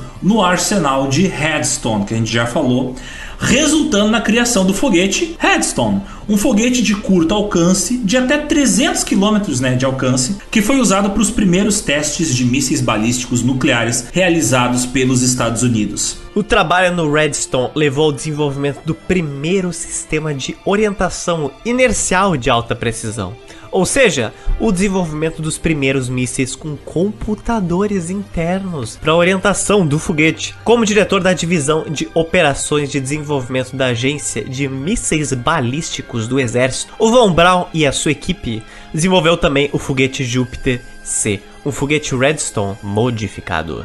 Originalmente era a Marinha dos Estados Unidos que tinha a responsabilidade de pesquisar e construir um foguete para colocar satélites em órbita. É claro que a pesquisa desses foguetes também tinha como objetivo desenvolver mísseis nucleares. Mas o sistema de lançamento de foguetes Vanguard, criada pela Marinha, não era nem um pouco confiável. Em 1957, com o lançamento Sputnik, tinha uma crença crescente nos Estados Unidos de que o país estava ficando para trás. Principalmente, é claro, em relação à União Soviética, na emergente corrida espacial. As autoridades americanas então escolheram usar a experiência de Von Braun e de sua equipe de cientistas alemães, a experiência que eles tinham com mísseis, para criar um veículo de lançamento orbital. Von Braun havia proposto originalmente essa ideia lá em 1954, mas teve seu projeto negado na época. Os americanos olharam para trás e viram, putz, se pá, esse cara tinha razão. E óbvio, agora os americanos começaram a correr atrás do tempo perdido. Foi em 1958 que o foguete Júpiter C lançou com sucesso o primeiro satélite dos Estados Unidos, o Explorer 1, em 31 de janeiro de 1958. Esse evento marcou oficialmente o nascimento do programa espacial dos Estados Unidos. Quatro meses depois do lançamento do primeiro satélite americano, Von Braun tornou-se uma figura admirada pelo mundo e praticamente um novo American Hero. Para tu ver que relações públicas é tudo que você precisa. E claro, a gente comentou antes que a NASA havia sido criada por uma lei assinada em 29 de julho de 1958. Já um dia depois, o 50 foguete Redstone foi lançado com sucesso do atol Johnston, no Pacífico Sul, levando uma ogiva nuclear como parte dos testes da Operação Hard Attack 1. O desenvolvimento do míssil Polaris, que é um tipo de míssil nuclear, foi também priorizado. Então os Estados Unidos ficaram visivelmente com raiva. Em 1960, o presidente John F. Kennedy, no seu primeiro ano de governo, ele quis diminuir o gap de mísseis entre os Estados Unidos e a União Soviética, incentivando a produção de mil mísseis nucleares, os chamados Minuteman, em uma quantidade muito maior que a União Soviética tinha naquela época. Dois anos depois, a NASA abriu o Marshall Space Flight Center e a equipe de desenvolvimento da Agência de Mísseis Balísticos do Exército, o ABMA, liderada por Von Braun, foi transferida do Exército para a NASA, uma agência de operação civil. Em uma reunião cara a cara com o Herbie York no Pentágono, Von Braun deixou claro que só iria para a NASA se o desenvolvimento do foguete Saturno pudesse continuar. Então, novamente, Von Braun negociando com gente mais poderosa com ele e dizendo: Olha só, eu trabalho para vocês, mas vocês têm que investir aqui no meu sonho. E tu vai ver que os americanos vão lucrar bastante com esse sonho do Von Braun. Mas o que era o seu Saturno? O que era o Saturno do Von Braun, Alexander? Então, esse é o primeiro Saturno. A gente vai falar mais tarde pro, dos próximos foguetes Saturno. O Von Braun se tornou o primeiro diretor do centro lá, né? Do centro do Marshall Space Flight Center em 1 de julho de 1960 e ocupou o cargo até 27 de janeiro de 1970.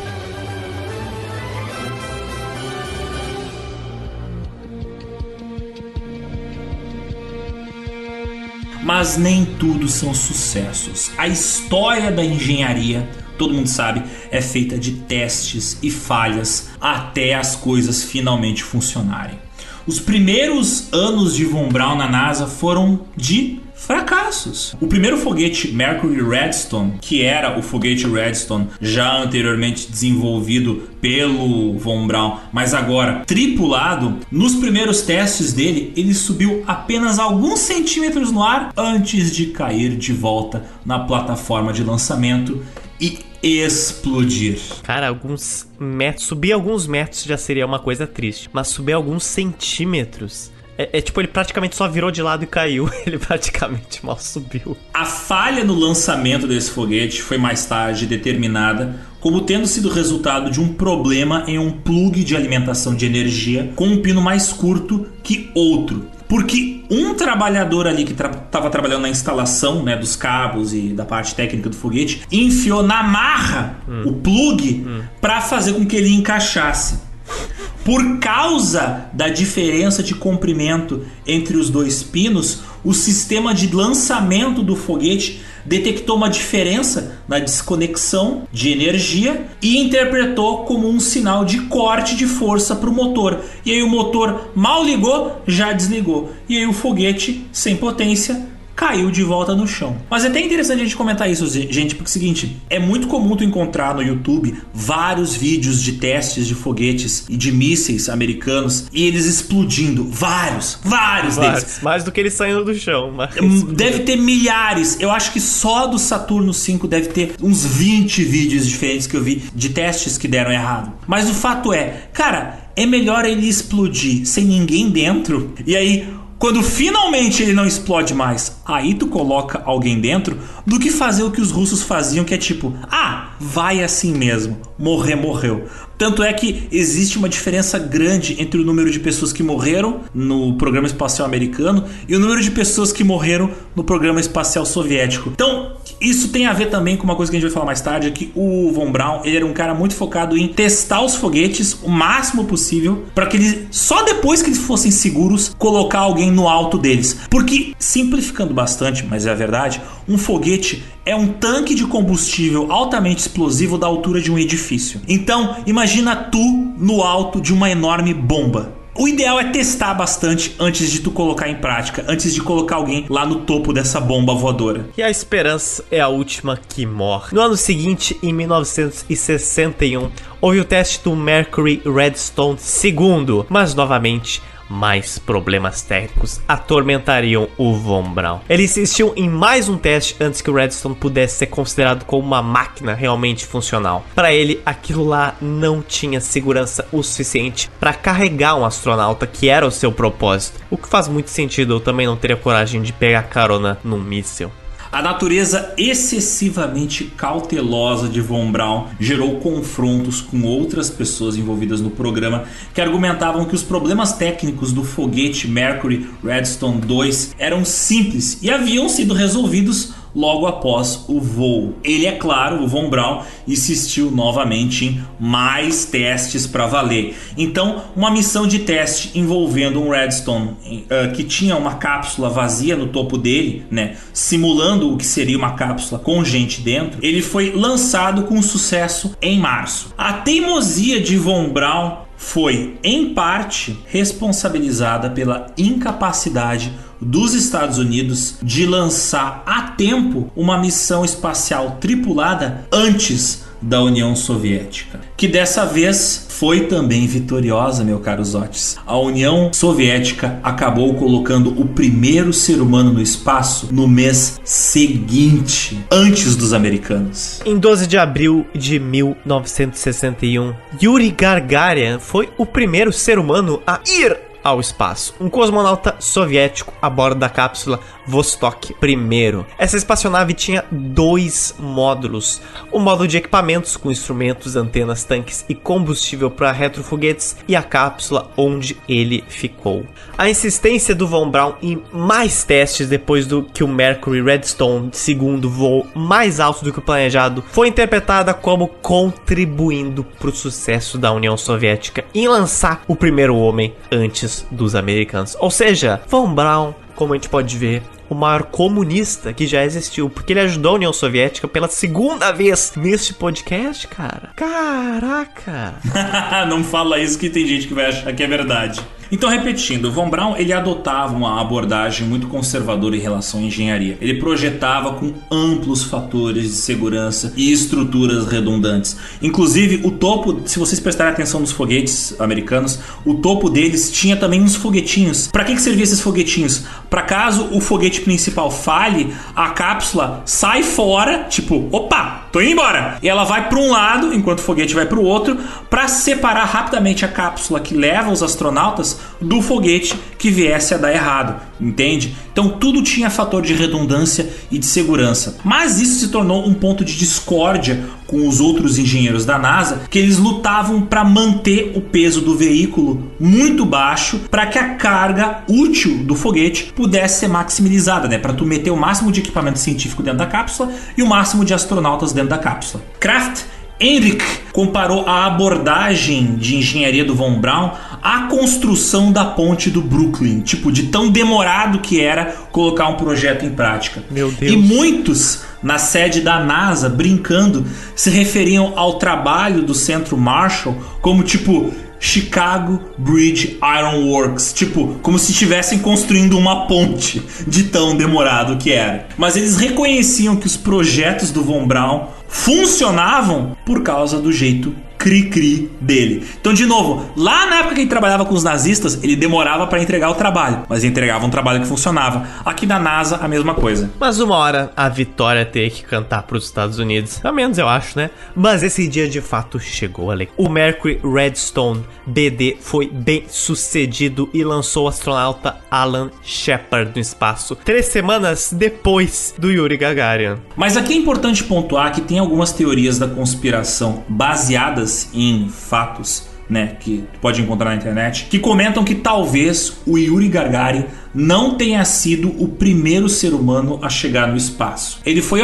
apenas o primeiro ser humano que foi para o espaço e voltou vivo, porque os russos faziam muito disso de fazer uma missão e só divulgar que a missão aconteceu se ela deu certo. O chefe do programa espacial soviético, Sergei Korolev, insistiu em dois voos bem-sucedidos com cães antes de arriscar a vida de Gagarin em uma tentativa tripulada. O primeiro homem a fazer uma caminhada no espaço fora de uma nave espacial foi novamente um soviético. Nesse caso, o talentosíssimo Alexei Leonov, que fez a primeira spacewalk em 1965. Mas daí de novo entra aquela coisa dos russos de fazerem as coisas à moda meio bagunçada. Tipo, por causa que a roupa dele de astronauta teve um problema de pressurização, ela ficou inchada e isso quase impediu ele de entrar de novo na cápsula da nave. Ele teve que despressurizar a roupa para daí ela murchar e aí ele conseguir voltar para dentro da cápsula. E depois, quando a cápsula pousou na Terra, ela pousou no meio do nada e ele quase morreu de frio esperando pelo resgate. Então, cara, o Alexei Leonov, ele tem várias histórias dele que ele era um cara muito casca grossa. Isso fica pro nosso podcast sobre os soviéticos no espaço. Cara, assim, ó, a partir do momento que tu entra num míssil, eu acho que tem que estar preparado para tudo, né? Então, assim, ó, cara, jamais, jamais, jamais. Eu lembro que quando eu era pequeno eu pensava assim, ah, mas ser astronauta deve ser legal, mas imagina se um meteoro cai em cima de ti quando está no espaço. Aí eu fiquei pensando assim, pô, tem algum sentido, né? Porque quando eu pequeno eu pensava, imagina morrer com uma coisa totalmente à parte do teu controle. E ser astronauta é exatamente isso, cara. É tipo 99% do que tu fizer que pode te matar não tem nada a ver contigo. Então veja só. Cara, às vezes um parafuso fora do lugar pode destruir tudo resumindo muito mais o ônibus espacial americano que explodiu na década de 80, ele explodiu por causa de um anel de borracha que secou e fez com que ele quebrasse e vazasse combustível e aí quando estava decolando o ônibus espacial explodiu. Então, tipo, uma pecinha que der errado pode te matar. Em outras várias missões, a pressa e a falta de cautela causaram a morte de vários astronautas. Em 67, um veículo espacial mal construído e com pouco combustível da União Soviética teve mau funcionamento nos seus paraquedas. E o cosmonauta Vladimir Komarov caiu com toda a velocidade em direção à Terra, com seu corpo queimando na queda. Enquanto ele chorava sendo queimado dentro da cápsula de reentrada, postos de escuta, né, que estavam escutando a comunicação entre o Komarov e o controle da missão, esses postos de escuta dos americanos na Turquia ouviram pelo rádio ele chorar de raiva, ele ficar amaldiçoando as pessoas que colocaram ele dentro de uma nave espacial estragada. Ele morreu chorando e gritando de raiva com os engenheiros que condenaram ele à morte. Eu pensei que ouviram ele gritando da Terra. Isso seria extremamente perturbador. Até pela diferença de índice de acidentes entre os Estados Unidos e a União Soviética, anos depois, já nos anos 80, irresponsabilidade e pressa em cumprir prazos dentro da administração da NASA levaram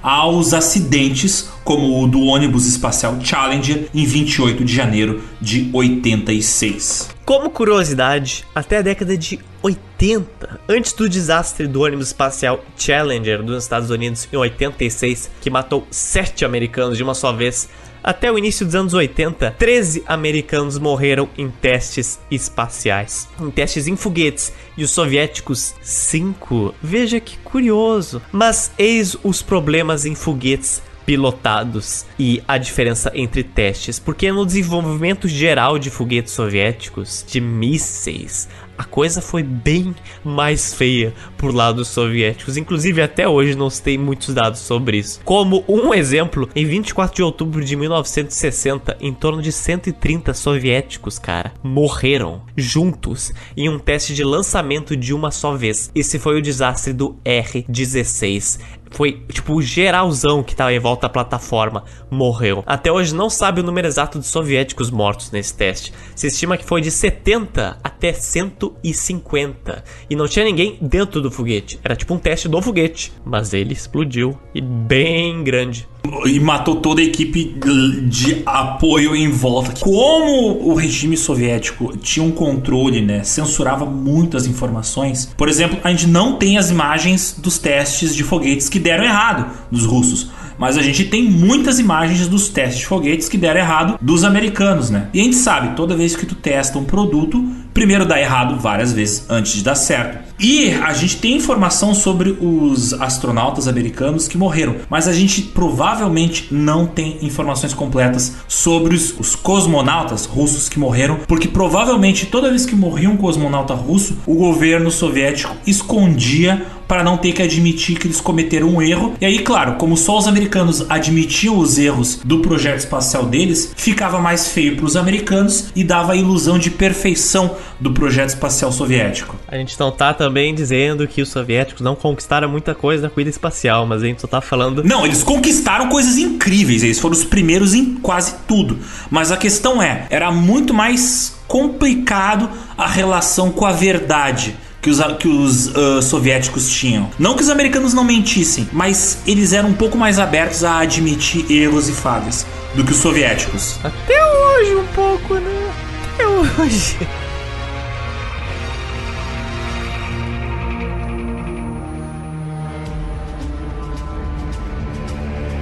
Mas chega um pouco de tragédias explosivas, Otis.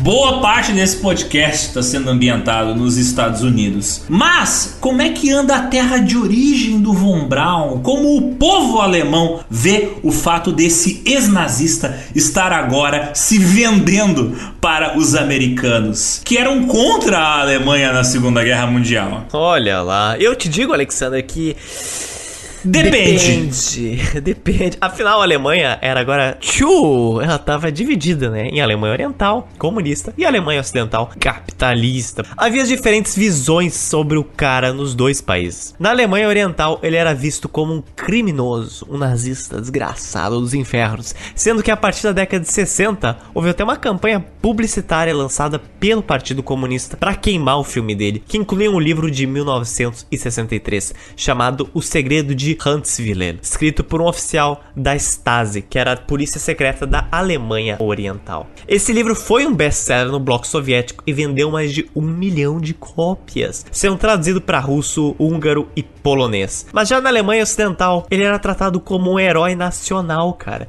Tipo, o nosso garoto que sonhou alto e chegou lá. Claro que a mídia ocidental, convenientemente, ignorou esse livro lançado pela Alemanha Oriental e tratou ela como fake news, propaganda comunista Além do desenvolvimento de mísseis nucleares e naves espaciais tripuladas, os lançamentos de foguetes nessa época também tinham o objetivo de substituir os aviões espiões que invadiam o espaço aéreo soviético e às vezes eram abatidos. Inclusive, aquele filme Ponte de Espiões mostra um caso desses, onde a história é real, né, de um piloto americano que estava pilotando um avião que estava tirando fotos de bases uh, soviéticas e o avião dele foi abatido. Olha só que interessante, porque nessa época ainda os americanos já estavam desenvolvendo tecnologia de satélites, mas ainda não tinham desenvolvido um satélite que conseguisse tirar fotos lá do espaço. Do espaço, né? Não tem como atirar em você, ao menos nessa época.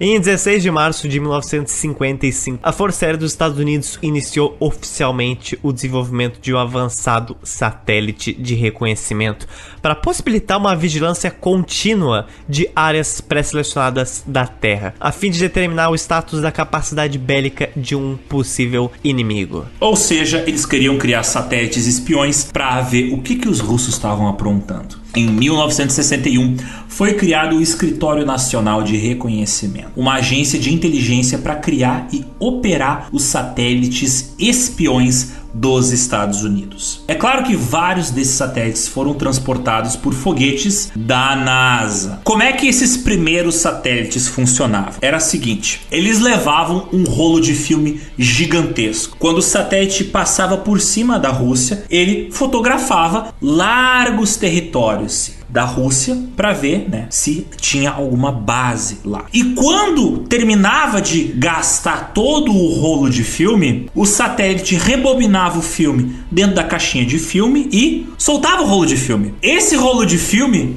ele caía em direção da Terra, obviamente caía, né? Era, era programado para cair sobre os Estados Unidos ou sobre um território marítimo próximo da costa americana. E como é que os americanos recuperavam esse rolo de filme que caía na Terra, Zotes? Hum. No meio da queda, o rolo de filme que estava dentro de uma caixa protetora, ele soltava um pequeno paraquedas. Hum. E ele vinha descendo devagar e um avião de reconhecimento, ele identificava, né, que ah, aquele paraquedas ali é o nosso rolo de filme. E com um gancho, ele pum, capturava o paraquedas, agarrava, agarrava o rolo de filme pelo paraquedas. Gimme. Get over here. E trazia para dentro do avião e depois era o rolo de filme era levado até o laboratório para ser revelado. Então, olha que processo complicado para fotografar numa época onde ainda não havia fotografia digital. Engenhoso, engenhoso. Os objetivos dos satélites que eles mandavam para o espaço não eram apenas de fotografar os inimigos, né? Fotografar bases inimigas. Além das fotografias de alta resolução que eles tiravam, que era o projeto com a sigla IMINT, eles também tinham o objetivo de capturar comunicações criptografadas dos inimigos, interceptar né, comunicações secretas, detectar testes nucleares através de sensores de radioatividade que estavam instalados nos satélites, detectar lançamento de mísseis através de equipamentos que eram próprios para isso, e eles também faziam rastreamento. Assim, os Estados Unidos colocaram a todo vapor vários programas de satélites de espionagem, como Lacrosse Onyx, o Misty Zirconic, o Samus, o Caçar, o Vela e o Vortex Chalette. Inclusive o Vela, o projeto Vela, nos anos 80, se não me engano, nos anos 90, ele identificou uma explosão nuclear ao, no, no Mar do Sul da África do Sul, que é um teste nuclear que até hoje ninguém sabe quem foi que fez, mas é um teste nuclear que desconfia que foi tipo um projeto conjunto entre o programa nuclear israelense e o programa nuclear da África do Sul, dois países que também têm a tecnologia de bombas nucleares. Então, tipo, uh. os americanos identificaram com o projeto Vela, inclusive testes nucleares que não eram nem dos russos, eram de outros países. Mas o mais interessante é o projeto K-Hole, o KH, que foi uma série de satélites que fazia fotografias da Terra enquanto orbitavam a Terra lá do espaço. O primeiro satélite americano dessa série a operar foi o KH-1 ou Corona C, que funcionou de junho de 1959 a setembro de 1960. E que para quem procurar a foto dele na internet é basicamente um míssel com uma câmera na ponta. Acho que todo esse podcast é um míssel com, insira aqui, uma pessoa, uma câmera, um satélite. Entrando na década de 70, a partir de 76 operou a primeira série de satélites espiões que se tem notícia a usar imagens digitais os KH-11, com o codinome de Crystal Cannon, para evitar toda a incomodação que era recuperar filme fotográfico. Ele tinha um tamanho e layout geral similar ao telescópio espacial o Hubble. Dizem até que a tecnologia desenvolvida para essa série de satélites que foi que permitiu a criação do Hubble e também do que tem aí no seu celular. Oh my god. Foi a partir do desenvolvimento tecnológico dos sensores digitais usados nos satélites Crystal Cannon que foi criado os sensores que hoje são utilizados em câmeras fotográficas e celulares. E inclusive na década de 70 também os americanos desenvolveram o Skylab, que foi a primeira base espacial, que tinha como parte de um de seus projetos espionar os russos, ao mesmo tempo que os russos desenvolveram o Salyut, que foi uma das primeiras bases espaciais russas e que também tinha o objetivo de observar os americanos. Então não era só os americanos espionando os russos, eram os russos também espionando os americanos. Nomes posteriores dados aos satélites do projeto Crystal Cannon foram, por exemplo, Advanced Cannon Improved Crystal e Icon. Se vocês prestarem atenção, todos esses nomes são parecidos com canhão, Canon, mas enfim. E para quem não sabe, satélites desenvolvidos posteriormente, descendentes desse projeto que é o Crystal Cannon, estão até hoje em órbita, espionando o nosso planeta. o último satélite da série KH-11 que se tem notícia de ter sido lançado ao espaço, ele foi lá para a órbita da Terra no dia 19 de janeiro de 2019. Os americanos não pararam de lançar satélites espiões. Acho que eles gostam disso. Obviamente, a NASA utilizou várias das tecnologias desenvolvidas para esses satélites espiões para implementar novas tecnologias nos satélites deles de exploração espacial. O Hubble fotografa até hoje, né? O Hubble está funcionando até hoje. E, por exemplo, o, aquele, aquela sonda espacial que visitou Plutão teve tecnologia implementada nele, desenvolvida primeiro para satélites espiões. Então, toda a tecnologia de hoje é fruta Guerra Fria, resumindo.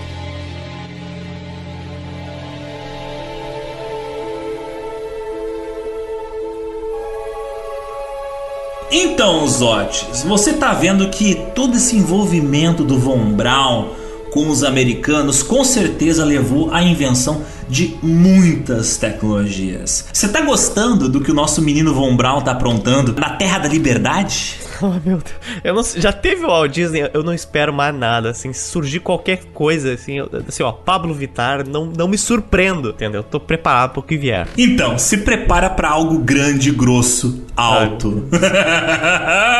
Os ouvintes que conhecem a história do Von Braun devem estar tá gritando a, a, nesse momento, né? Como é que vocês não ainda dessa coisa tão importante? Oh, meu Deus. Ainda faltou a gente comentar de uma das criações mais importantes do nosso Von Braun, um foguetão, claro, que se tornou conhecido no mundo todo. Esse foguete foi construído graças ao sucesso da série de foguetes Júpiter, dando origem à série de foguetes Saturno.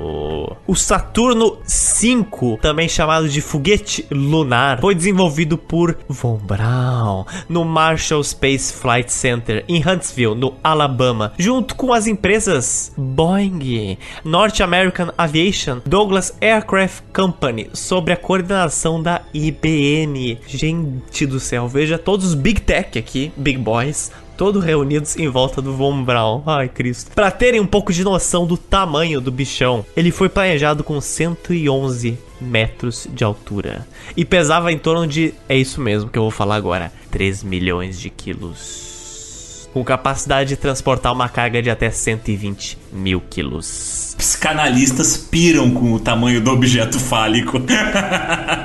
Custo por lançamento de cada foguete né, utilizando valores atualizados para 2020, era de mais de 1 bilhão e 241 milhões de dólares. Cara, pensa num bagulho grande, pesado e, e caro. caro. Cara, um bilhão de dólares é mais. Por de, lançamento! É mais de 6 bilhões de reais. Caraca, deu bilhão. Deu bilhão. Deu bilhão, deu bilhão, deu bilhão. Deu muito bilhão. É, é nesse momento que os ouvintes pedem que eu grite: Oh my god! Oh my god, Zotes. Pra ter um pouco de comparação de altura desse foguetão, eu vou dar um exemplo aqui para vocês. Na Avenida Paulista tem aquele prédio, sim, eu sei que tem vários, calma. Tem aquele prédio icônico que tem tipo uma antena de transmissão de rádio no topo, sabe? É tipo, ele é feito de vidro, que é o Itaú Cultural. Esse prédio, somando a altura desde a base até a antena, ele tem exatamente a altura do Saturno 5. Então, quando você for lá na Paulista, olha para aquilo lá e lembre, olha para aquela antena e pense: foguetão do Von Braun. É, ele era grande. Deu ideia errada. Tô pensando em mandar um edifício pra Lua. Tô pensando em mandar a Avenida Paulista pra Lua. O que que tu acha? Caro o foguete dele, hein, cara? É o preço que você paga. O primeiro grande programa do Centro Marshall foi o desenvolvimento dos foguetes da linha Saturn, da linha Saturno, para transportar cargas pesadas para a órbita da Terra e além. Eles tinham em mente que, tipo, tá, a conquista do espaço vai ser permitida por um foguete grande que possa transportar muita carga. Então, a gente tem que investir no desenvolvimento desse bagulho aqui. É preciso citar que um dos amiguinhos do Von Braun, lá da época da V2, o Arthur Rudolph, ele foi gerente de projeto na construção do Saturno 5. Ai, ai, ai. Todo mundo ganha um carguinho, hein? Meu Deus do céu. Eu já te é falei, eu já te falei, Zotes. NASA é uma sigla que o LA é de nazismo. De tanto alemão que tinha lá dentro. E foi a partir dele que o programa Apollo foi viabilizado. Afinal, as missões lunares não só levaram o Neil Armstrong e os seus amiguinhos para a Lua, gente, mas também levaram várias outras coisas, como módulos de pouso, jipes e outros equipamentos. Alguém tinha que fazer racha na Lua, não é mesmo? Senão não seria Apollo. E durante Apollo, o Von Braun trabalhou em colaboração com o seu ex-companheiro da equipe de Penemundi, Kurt Age Dibus, o primeiro diretor do Centro Espacial Kennedy. Então, cara, é, os caras fizeram uma panelinha gigantesca na NASA, sabe? Eu não consigo nem mais estender o tamanho desse grupinho mais. Acho que devia rolar aquele momento assim, sabe? No, no refeitório da NASA, tinha as mesinhas que todo mundo sabia que não podia ir porque era só dos alemães. Só do... Ah, lá vem os alemães. lá vem os alemães. E aí tava o Von Braun vindo assim, câmera lenta, com todos os seus amigos de óculos escuros. Chega o Kennedy para falar com o Von Braun e o Von Braun. My Führer, quer dizer, meu presidente. My President tá lá você, estagiário da NASA, e fala: Hi, Mr. Von Braun. E sem querer, pego de surpresa, o Von Braun fala: Hi, John. Uh, quer dizer, uh, Hi, John. Bate aquela saudade do tempo que tudo era Ops. vermelho, preto e branco, sabe? Ops, que pena. Cara, imagina essa turminha de alemães solta pelos corredores da NASA. Nossa, eles deviam ter o próprio clubinho deles. Durante o final dos anos 60, o Von Braun ele foi fundamental para o desenvolvimento do Centro Espacial e de Foguetes dos Estados Unidos em Huntsville, no Alabama. O irônico é que a filosofia conservadora em relação à segurança da engenharia de foguetes, que antes atrapalhou um pouco a carreira de Von Braun dentro do programa espacial americano, agora exatamente essa ideia dele de assegurar que o bagulho só vai subir depois de ser muito testado, essa filosofia dele de engenharia que tanto tinha sido criticada antes, foi o que garantiu o sucesso do Saturno 5. O, o Saturno 5 ganhou o nome de Saturno 5 porque o projeto anterior era Saturno C4.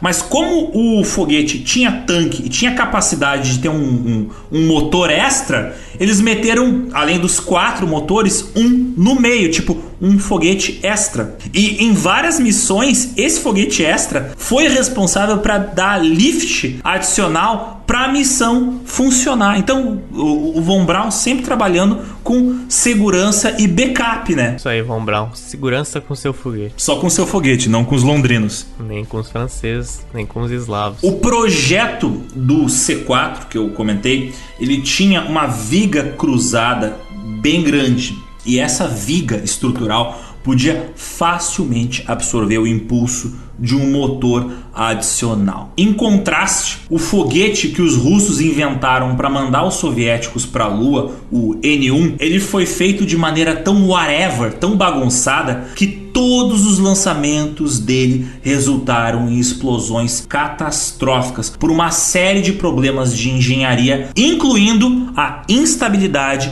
dos motores do foguete N1. O Saturno 5 foi um bagulho, acho que a gente deixou muito claro, monstruoso. Ele tinha três andares, três estágios, propelido pelos cinco poderosos motores F1 do primeiro andar, mais os motores J2 dos andares seguintes. Os três andares do foguete chamado de S e C, o primeiro andar, o SI2 no segundo andar e o SIVB, o terceiro andar, usavam oxigênio líquido como oxidante. Só para vocês entenderem, porque o foguete tinha três estágios. O estágio de baixo era que fazia todo esse troço gigantesco subir até uma certa altura e um estágio secundário, o do meio, era que fazia o empuxo final para empurrar a nave para fora da influência da gravidade da Terra. E o terceiro estágio é que levava todo o equipamento, né, toda a carga que ia ser transportada para Lua. E sim, no espaço não tem oxigênio. Então o foguete tem que levar o oxigênio que ele vai usar para queimar o combustível que impulsiona ele. O primeiro andar usava RP1 como combustível, enquanto o segundo e o terceiro usavam hidrogênio líquido. O foguete foi lançado 13 vezes no Centro Espacial John F. Kennedy, na Flórida, sem nenhuma perda de carga ou tripulação. Ou seja, todos os voos tripulados do Saturno V deram certo. O time do Von Braun ajudou a tornar realidade o sonho da humanidade de colocar os pés na Lua em 16 de julho de 1969 quando o foguete Saturno V, o grandão, o bichão, que deu bilhão, desenvolvido pela Marshall Space Flight Center, lançou a tripulação da Apollo 11 em a sua missão histórica de 8 dias, com mais de 500 milhões de pessoas assistindo a transmissão do homem pousar na Lua. E na época, meu filho, isso era praticamente um quarto da população mundial. É muita gente. O Von Braun disse que nesse momento eu certamente rezei muito antes e durante os voos cruciais da Apollo. Ao longo do programa Apollo, os foguetes Saturno V permitiram que seis equipes de astronautas alcançassem a superfície da Lua. Então, para quem tá realmente por fora da corrida espacial, o homem não foi só uma vez para a Lua, mas sim seis. E até hoje, Today, em 2020, o Saturno V continua a ser o mais alto, o mais pesado e o mais potente foguete já operado. Ninguém ultrapassa o foguetão do Von Braun. Esse foguete, com pequenas alterações, foi usado, por exemplo, nas missões da Apollo 4 em 1967, que foi o primeiro voo teste do Saturno V, a Apollo 6 em 1968, que foi o segundo voo de teste, a Apollo 8 em 1968, o primeiro voo tripulado da Saturno V e que teve uma órbita na Lua. Eles não pousaram, eles orbitaram a Lua. Claro, em 69, um ano repleto também de missões da Apollo com a Saturno com Apollo 9, 10, 11 e 12, enquanto em 1970 houve a Apollo 13 e 14. Em 1971 ocorreu o lançamento da Apollo 15, com o primeiro Jeep lunar pousando na lua e os caras dando drift nas dunas da lua. Demoraram, mas conseguiram. Conseguiram, cara. cara. Velozes e furiosos na lua. Em 1972, a Apollo 16 pousou nos altos dos Descartes, explorando novas regiões da Lua. Cara, assim, ó, chegou a um ponto que eu não lembro agora qual das missões da Lua, mas teve uma das missões que eles até jogaram golfe na Lua. Eles viajaram tanto pra Lua que estavam já de zoeira nas últimas missões. Ah, não. Já familiarizados. Tipo, o Von Braun devia estar tá lá. E se a gente mandar um carro pra Lua? e se a gente jogar golfe na lua. E se a gente levar uma essa bandeira vermelha e preta que ninguém precisa ver? Se botar lá, eu acho que vai ficar legal. Vai ficar um contraste bonito. Em 72 teve mais. Teve o primeiro e o único lançamento noturno da Apollo, a Apollo 16. E o último voo do Saturno 5 lançou em órbita o laboratório espacial Skylab em maio de 73, a primeira estação espacial americana. Até hoje, o Saturno V continua como o grandão dos foguetes de todo mundo. Tem projetos de foguetes maiores, como por exemplo o Big Falcon Rocket da SpaceX, mas que até agora tá só no mundinho das ideias. Até os americanos chegaram a pensar num projeto muito louco. Ele, inclusive, é a última, última cena da série For All Mankind. E é um foguete que era tão pesado que ele seria, se fosse construído, ele seria lançado a partir do mar. Mas isso nunca foi realizado porque esse projeto ele tinha como objetivo lançar tipo uma carga gigantesca daqui da Terra sem escalas direto para Marte. Então, né, como nunca andou para frente o projeto de pouso em Marte, a galera ficou só nisso. O diretor do programa Apollo, Sam Phillips, disse que não achava que os Estados Unidos teriam alcançado a Lua tão rapidamente como fizeram sem a ajuda de Von Braun. E eu sou obrigado a concordar porque o Von Braun de fato era um engenheiro incrível e ele sabia, como a gente comentou antes, administrar muito bem uma equipe que pudesse ajudar ele a realizar o sonho obsessivo dele de alcançar a Lua. E aqui a gente está falando super empolgado do Saturno V, mas o fato é que o Von Braun foi o líder do projeto de desenvolvimento do Saturno V, mas ele não fez o foguete sozinho. Não tava lá ele numa escada com chave de fenda na mão parafusando o foguete, né? Não, rebitando ali o foguete. Não, tinha centenas de engenheiros americanos e nazistas, quer dizer, americanos e alemães, e haviam milhares de pessoas envolvidas em diferentes aspectos do projeto. Como a gente citou, até a IBM estava metida no projeto. Então, tipo, era muita gente envolvida no desenvolvimento do projeto espacial americano. Não era uma coisa assim, tipo, um cara sozinho foi o gênio. Não. A NASA, ela chamou todos os gênios que ela podia pôr a mão e a maior parte deles eram americanos. Então, uh, em episódios posteriores, a gente vai explicar melhor as complexidades da NASA e como é que eles mandaram o homem para a Lua. Mas aqui a gente está falando da biografia de um cara envolvido nesse vasto projeto espacial que foi o projeto de mandar o homem para o espaço. O próprio Saturno V era só um aspecto do projeto Apollo, porque cada setor cuidava de uma coisa específica. Tinha equipes completamente diferentes construindo o módulo lunar de pouso, o módulo Eagle, os sistemas de comunicação, os computadores, os cálculos de voo complexos e vários outros. Então Von Braun, ele foi, claro, muito importante pro projeto Apollo, mas tinha gente tão importante quanto ele lado a lado e que não tinham passado, né, de nazistinha, apesar de nunca ter conseguido realizar o seu sonho de viajar pessoalmente pro espaço ele parecia contente de ter contribuído com o projeto da humanidade em conquistar o espaço.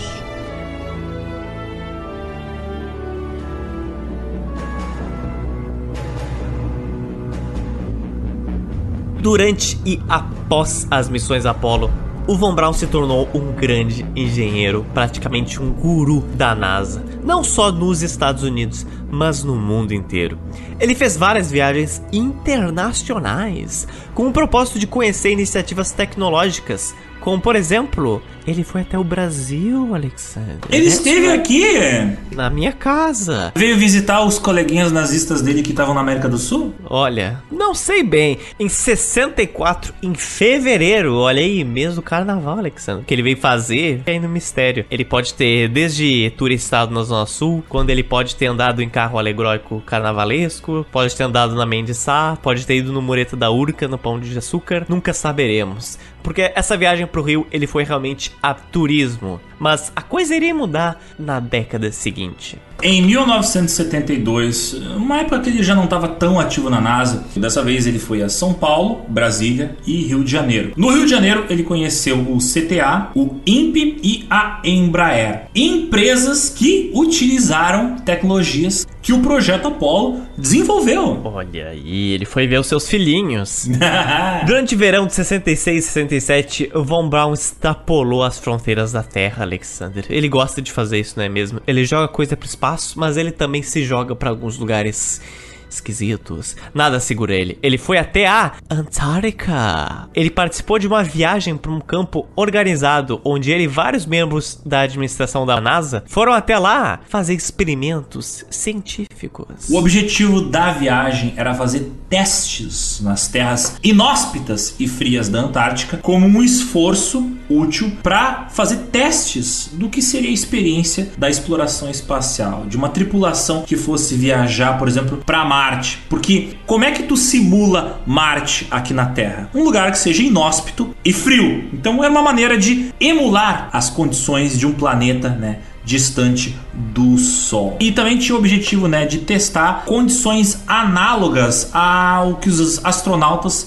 enfrentariam na Lua, porque no espaço é frio, né, gente? Então. É o que dizem. Tu testa, tu testa. Onde é que aqui na Terra tu testaria isolamento térmico? Na Antártica, óbvio. E por causa dessas suas aventuras aí do Von Braun, seja no espaço ou na Terra, embora ele não foi no espaço, começou a se criar tipo de um culto à personalidade dele, como se ele fosse responsável exclusivamente por levar o homem à lua. E algumas pessoas buscaram contrariar isso, né? Em julho de 69, o Helmut Gruttrup, membro da equipe em Pierrepont, que agora estava, é claro, nos Estados Unidos, trabalhando com o Von Braun, apresentou a tese de que as sondas espaciais que eles lançaram podiam ter a mesma quantidade de dados científicos com esforço 10 a 20% com menos custos do que o Von Braun utilizou nos seus programas e que o dinheiro poderia ter sido melhor gasto em outros fins. Olha aí, lançou a braba, jogou pro colo do Von Braun. É, ele tava dizendo que, tipo assim, ó, uh, se o objetivo é explorar o espaço, não é mais fácil mandar umas sondas que fazem o trabalho automaticamente, ao invés de mandar gente para lá? Por causa que quando, quando tu manda pessoas, tu tem que mandar suporte de vida. E suporte de vida adiciona peso, né?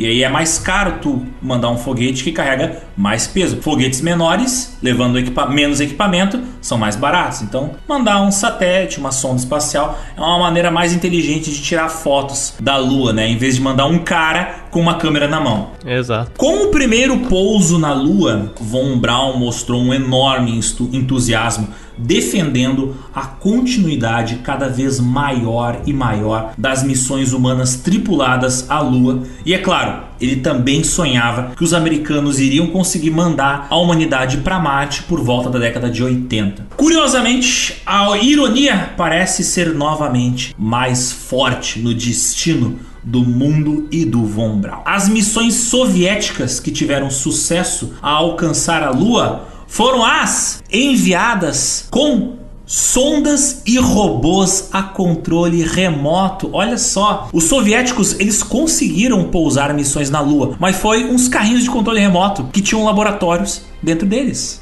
É o suficiente. Ah, por exemplo, Luna 13. Olha só. E os americanos, durante a década de 70, eles lançaram missões não tripuladas como a Viking 1 e a Viking 2 de 1975. Essas foram sondas não tripuladas que pousaram em Marte, olha só, e mandaram as primeiras imagens das paisagens do planeta inóspito. E nos anos 90 e 2000 também houveram várias missões dos Estados Unidos para Marte. Missões essas não tripuladas como a Mars Pathfinder, que foi desenvolvida com a ajuda de cientistas da antiga União Soviética. Tu também teve a missão Sojourner de 1996, que mandou um rover para o planeta Marte, né? Para vocês saberem o que é um rover, é tipo, é um carrinho, é um carrinho, tem uma placa solar em cima que fornece energia para ele e ele fica tirando fotinho e tem um pequeno laboratório dentro dele que analisa o Sol e outras coisas. E faz racha. Em Marte. Agora, fazendo racha em Marte, olha só, os americanos e sua obsessão por carros. Em outros planetas. Outras missões não tripuladas para Marte teve o Mars Polar Lander de 1999, a Spirit e o Opportunity, que foi dois rovers que chegaram em Marte em 2003, e claro, a que todo mundo lembra, a mais recente, a Curiosity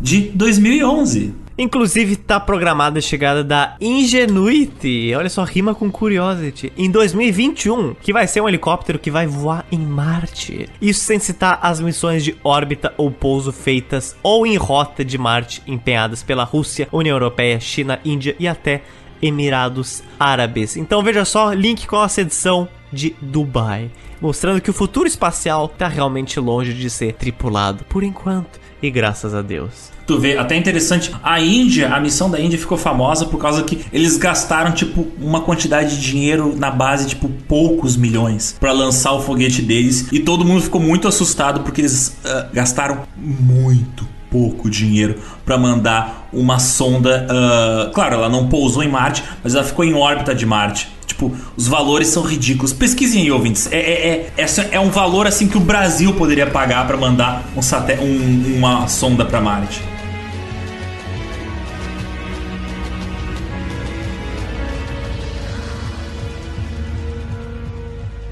Depois da euforia da Apollo e da continuidade de muitas outras missões da Apollo, Em 1 de março de 70, o Von Braun e sua família se mudaram para Washington, D.C., quando ele foi designado para o cargo de administrador de planejamento da NASA. Olha só o nível do cargo aí, hein? Mas com o pouso na Lua, tão esperado, tão cobiçado, finalmente tanto pelos Estados Unidos, tanto pelo Von Braun, o efeito no público americano e no mundo inteiro foi exatamente o oposto do que o Von Braun queria. Ele imaginava um progresso gradual e constante de viagens espaciais, com a humanidade agora indo a Marte e mais e mais além. Mas toda aquela euforia de colonização espacial, como diz o Galvão, acabou! Acabou!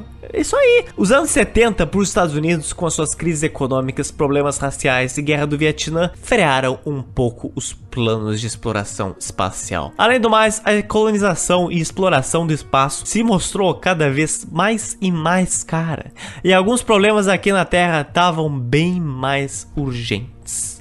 Em 1970, o orçamento da NASA foi cortado pela metade do que ele tinha sido no auge do programa espacial. E a maior parte dos projetos espaciais soviéticos e americanos se concentraram em exploração da órbita da Terra. Como a gente já citou, o Skylab e o Salyut foi dois exemplos de que, tá, vamos, vamos desenvolver tecnologias mais próximas de casa. E óbvio, como a gente também comentou, houve um grande desenvolvimento de satélites, espiões e teve também o desenvolvimento americano do ônibus espacial. Também é nos anos 70 que o público começa a se tornar mais consciente dos detalhes sujos da biografia do Von Braun. Não que não houvessem críticos dele nos anos 50 e 60, mas agora, como ele deixou de ter uma utilidade grande para os Estados Unidos, a imagem dele começou a se deteriorar por causa que havia menos interesse por parte do governo americano em defender o cara. Depois de uma série de conflitos associados ao cancelamento de missões do programa Apollo, porque o Von Braun queria que tivesse Apollo 30, Apollo 40,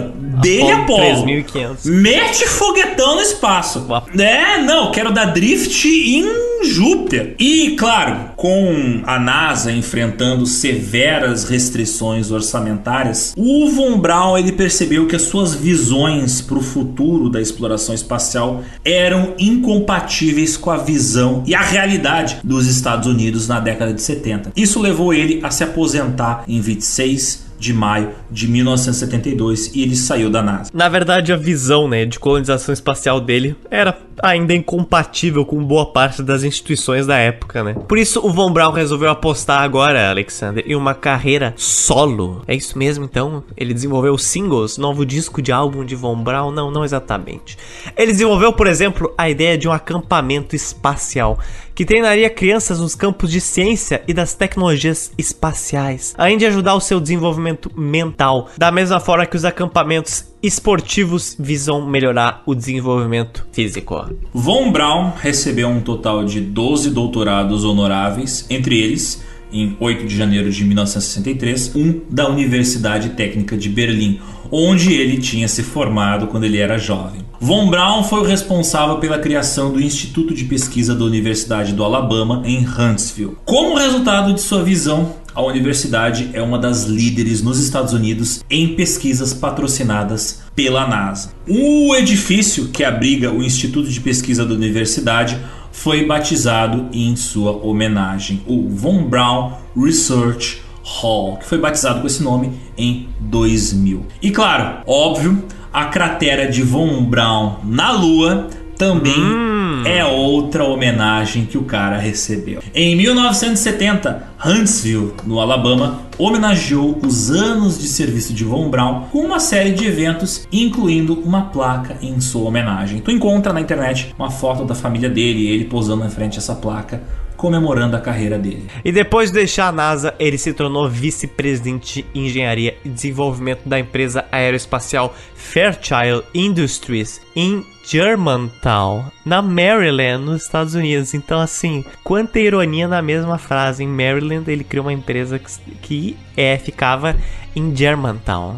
É fantástico. Em 1 de julho de 72. Em 73, durante um exame físico de rotina, o Von Braun foi diagnosticado com câncer renal, que não podia ser tratado efetivamente com a medicina disponível na época. Ele continuou seu trabalho na medida do possível, o que incluiu aceitar convites para dar palestras em universidades, já que ele estava sempre ansioso em cultivar o interesse em voos espaciais e no estudo de foguetes, sendo que particularmente ele tinha o desejo de encorajar a formação da próxima geração de engenheiros aeroespaciais. Ele também ajudou a estabelecer e promover o Instituto Espacial Nacional, um precursor da atual Sociedade Espacial Nacional dos Estados Unidos em 1975 e se tornou o seu primeiro presidente. Em 1976, essa história é interessante. Ele se tornou consultor científico de Lutz Kaiser, o CEO de uma empresa chamada OTRAG, a OTRAG. A OTRAG foi a Orbital Transport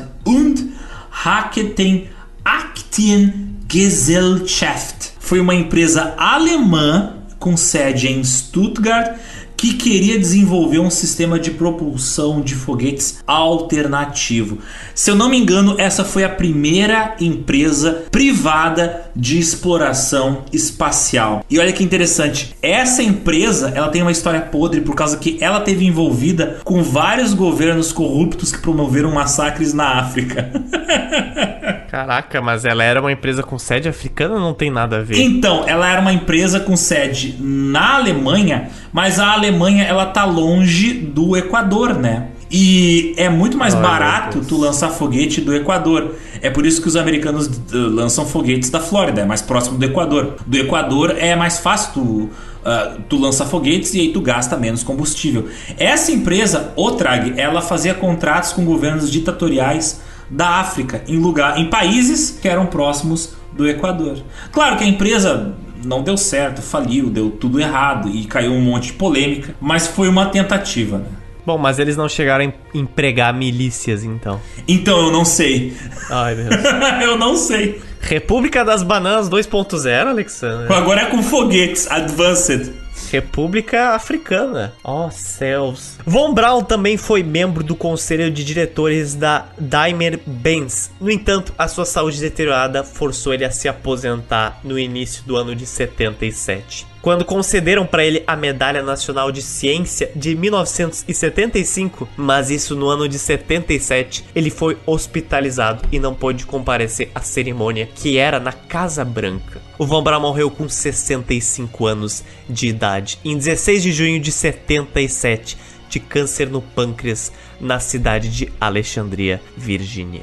Eu às vezes me pergunto, Zotis, se ele não pegou câncer no rim por causa que quando ele era jovem ele teve envolvido na utilização de uma série de substâncias químicas que naquela época nem todo mundo sabia se eram venenosas ou não e talvez ao longo da vida dele o acúmulo dessas substâncias químicas utilizadas para fabricar foguetes causou o câncer dele. Seria uma ironia do, do destino muito interessante. Até porque os foguetes não eram só bombas voadoras, né? Os tanques de combustível deles tanto dos mísseis nucleares, tanto da V2, dos aviões foguete dos, dos alemães, de foguetes recentes. Muitos dos combustíveis utilizados em foguetes são substâncias extremamente corrosivas e ou substâncias extremamente corrosivas e extremamente venenosas. Então, talvez durante a carreira dele ele deve ter feito algum experimento aí que envenenou ele e condenou ele pro resto da vida. Porque 65 anos é jovem, bastante. É, 65 anos é jovem para morrer de câncer. Então.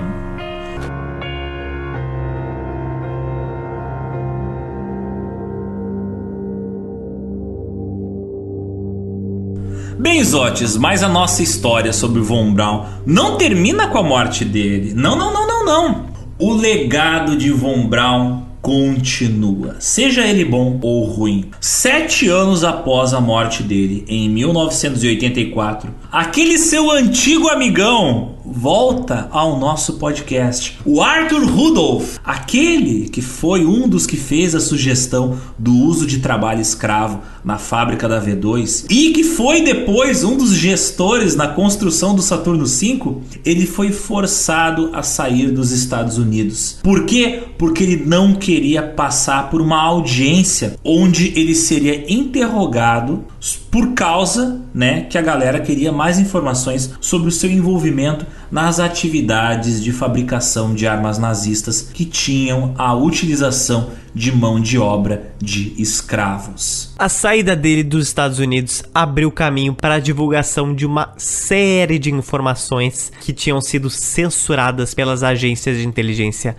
americanas. O ato da liberdade de informação permitiu jornalistas americanos acessar toneladas de documentos que antes eram secretos. E aí que vários fatos citados na nossa edição anterior se tornaram públicos. Fatos bem problemáticos, né? Em detalhes, porque o público sabia do envolvimento do Von Braun com os nazistas, mas não sabiam em detalhes, como o fato dele fazer parte da SS e o fato dele ter sido administrador de uma fábrica onde morriam milhares de trabalhadores escravizados, entre as várias outras coisas tenebrosas que a gente citou. E é então que a partir desse período, na década de 80, que revelações várias delas, sobre a reputação verdadeira do Von Braun como engenheiro, elas finalmente e merecidamente começam a manchar em definitivo o seu passado. Seus crimes de guerra finalmente vêm a público. Pena que ele não estava vivo para sofrer a merecida humilhação ao vivo e a cores. Porque, de novo, essas revelações sobre o passado dele, sobre os detalhes do passado dele,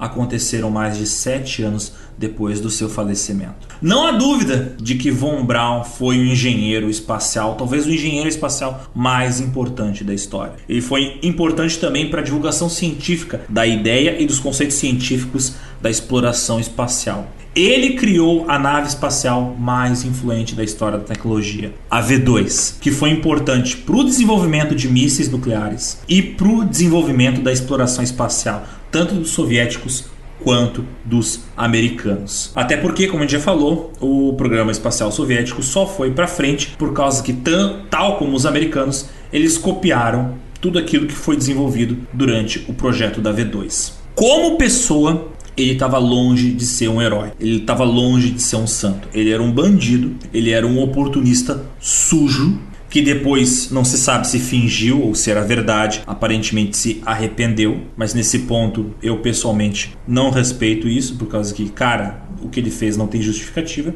Mas a gente tem que admitir que, como engenheiro, ele foi instrumental para o avanço tecnológico da humanidade e a gente está bebendo dos frutos, das sementes que ele plantou até hoje.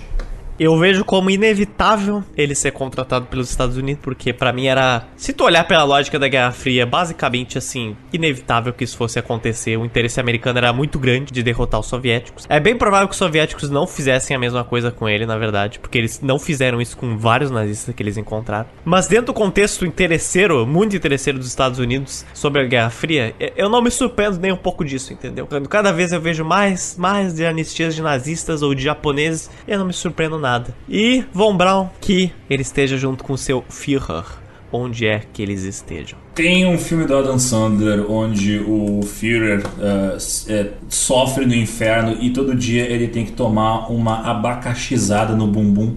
Eu espero que o Von Braun, como tu falou, esteja do lado do Führer sofrendo igual. Uma daquelas figuras históricas que me faz desejar que exista um inferno, porque ele não foi punido em vida, sabe? Então, que existe um inferno pra esse cara sofrer. Acho que existem mais personagens de Pizza que nunca foram punidos em vida do que os que foram. Todos os nossos arquivilões nunca foram punidos. Ele não é o primeiro vilão do GeoPizza e não vai ser o último. Tá longe de ser o último.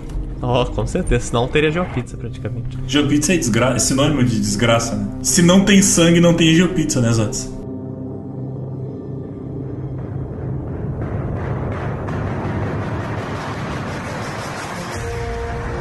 Mas agora acabou de sangue, acabou de míssil, acabou de NASA, acabou de firra. Nós vamos agora olhar o que, Alexandrinha? O cardápio da semana, as indicações culturais para os nossos ouvintes.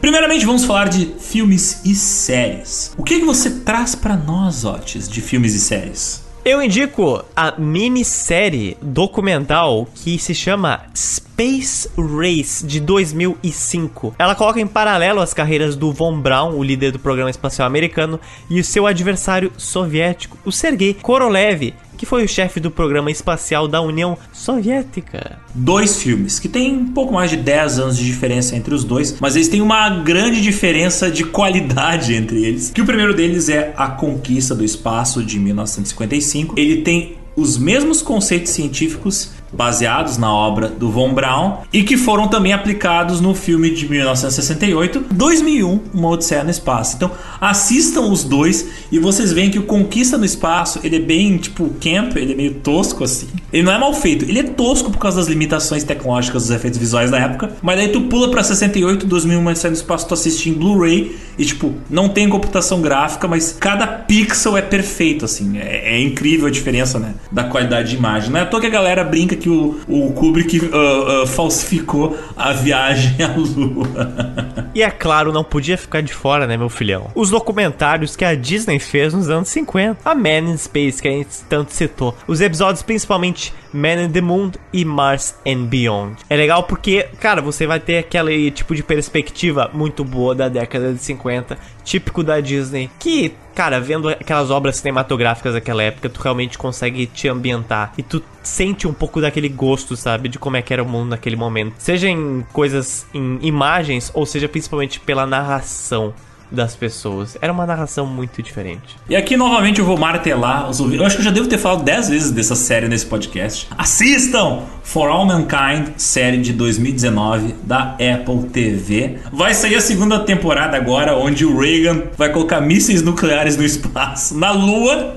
Então essa série é muito boa e é uma série que imagina o que teria acontecido se os soviéticos tivessem pousado na Lua antes. E aí os americanos falam: "Ah, não. Eu não só vou fazer drift na Lua, eu vou construir uma motherfucking estação espacial na Lua". É fora, é bem fora da casinha a série, mas ela é legal porque ela tem várias questões sociais, inclusive ela debate, por exemplo, o preconceito contra os homossexuais na década de 60 e 70, que fez com que muita gente uh, tivesse que se esconder, muita gente que não tinha nada de errado, mas mas que tinha que esconder sua vida pessoal para não ser demitido do seu emprego. Também fala do machismo dentro do projeto espacial americano. Então é bem legal a série. Ela, ela conta inclusive várias histórias reais que foram esquecidas pelos livros de história. Por exemplo, as astronautas, ninguém sabe, mas teve uma equipe de astronautas mulheres que ia para o espaço, mas a missão delas foi cancelada. Recomendo, assistam For All Mankind, série da Apple TV. E também de 2019, agora eu vou falar de uma coisa mais leve, mais, mais tranquila. Um filme muito divertido, um filme africano chamado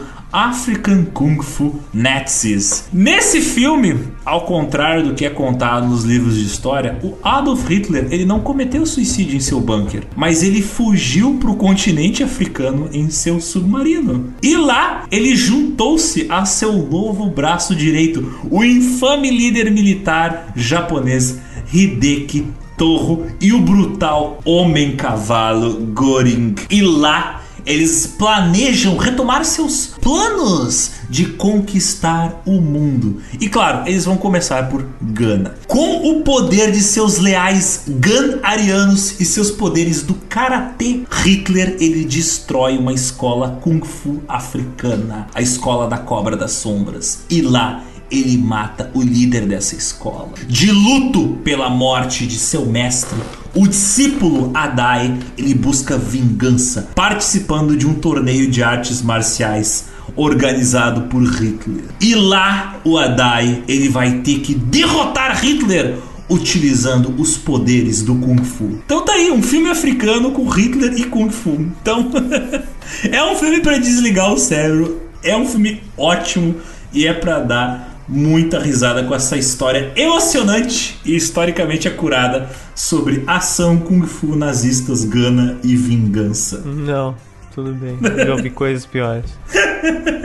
Livros, que é uma fonte importantíssima de conhecimento, Alexandre, além dos seus filmes historicamente acurados aí. Tem o Von Braun Dreamer of Space, Engineer of War, do autor Michael Neufeld que é uma extensa pesquisa sobre a vida do engenheiro e uma das bases utilizadas nesse podcast, na verdade. Lembrando que os nomes de todas essas coisas, os livros dos filmes, estão no nosso site. E também eu tenho que indicar um livro que fala sobre a história do outro lado do mundo, né? Os, os soviéticos chocando os americanos com suas conquistas espaciais. O livro Sputnik, The Shock of the Century, do autor Paul Dixon.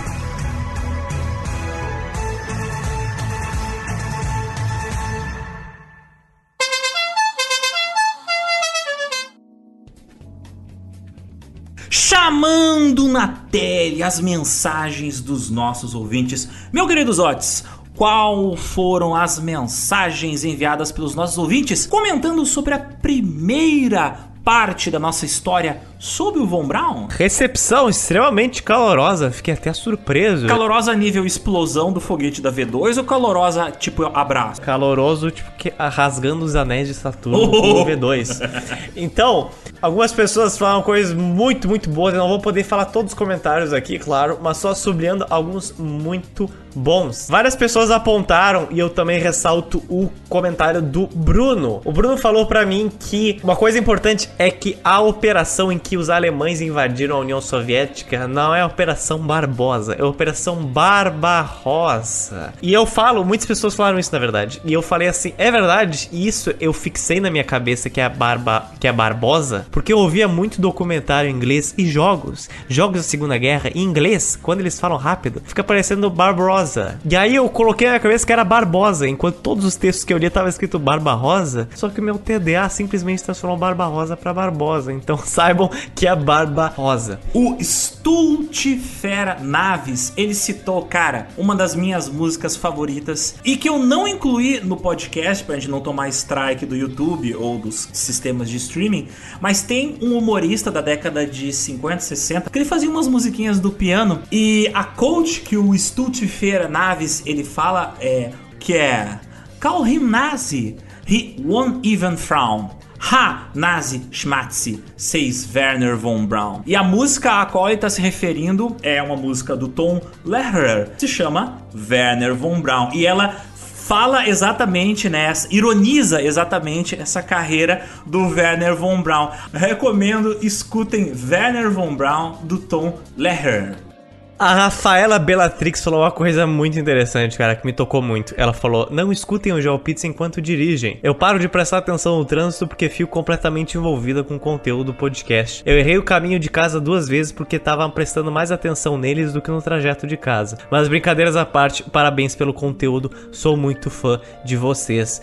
E o Bruno falou na sequência que os podcasts do Gel são a terapia dele indo e voltando do trabalho. Quando eu ouvia jornal, ficava tenso e irritado no trânsito. Agora eu viajo nas histórias e realmente fico relaxado. Mas confesso que até já esqueci de passar no mercado por causa deles. É legal que a gente se estressa fazendo GeoPizza, mas os ouvintes relaxam. Então tá tudo certo, cara. Nosso objetivo é servir vocês com conteúdo de qualidade. E o João Victor, ele comentou algo que até foi tema de debate nos bastidores do GeoPizza. Qual será o título do episódio? Porque inicialmente o episódio era para ser um só. Só que a biografia do Von Braun é complexa, é longa, a gente cortou em duas partes, né? Então, a gente batizou a primeira parte de Do Nazismo à NASA, Werner von Braun. E até eu brinco, né? Que tipo, nazismo e NASA rimam. E aí o João Vitor fala: que título genial, bicho. E de fato, eu considero esse um dos melhores títulos do GeoPizza, cara. É, é quase um poema. Do nazismo à NASA. O André Vicioli no Instagram falou que outro nazista que teve destino similar e que também merece uma análise é o Klaus Barbie. Klaus Barbie, que foi um oficial da SS, né?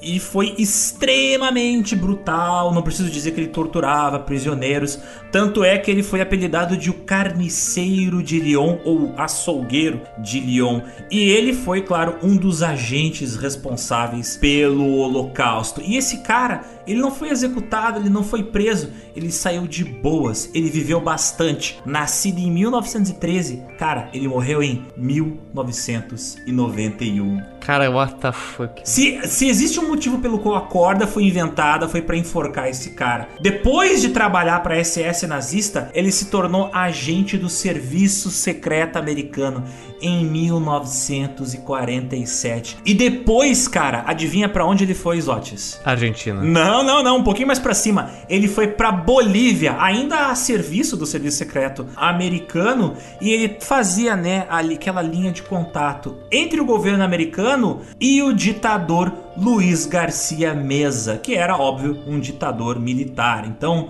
cara, imagina assim, ó, nossa, o cara em 87 só que teve início o julgamento desse cara em Lyon, na França e ele foi acusado de 177 crimes contra a humanidade. Meu Deus!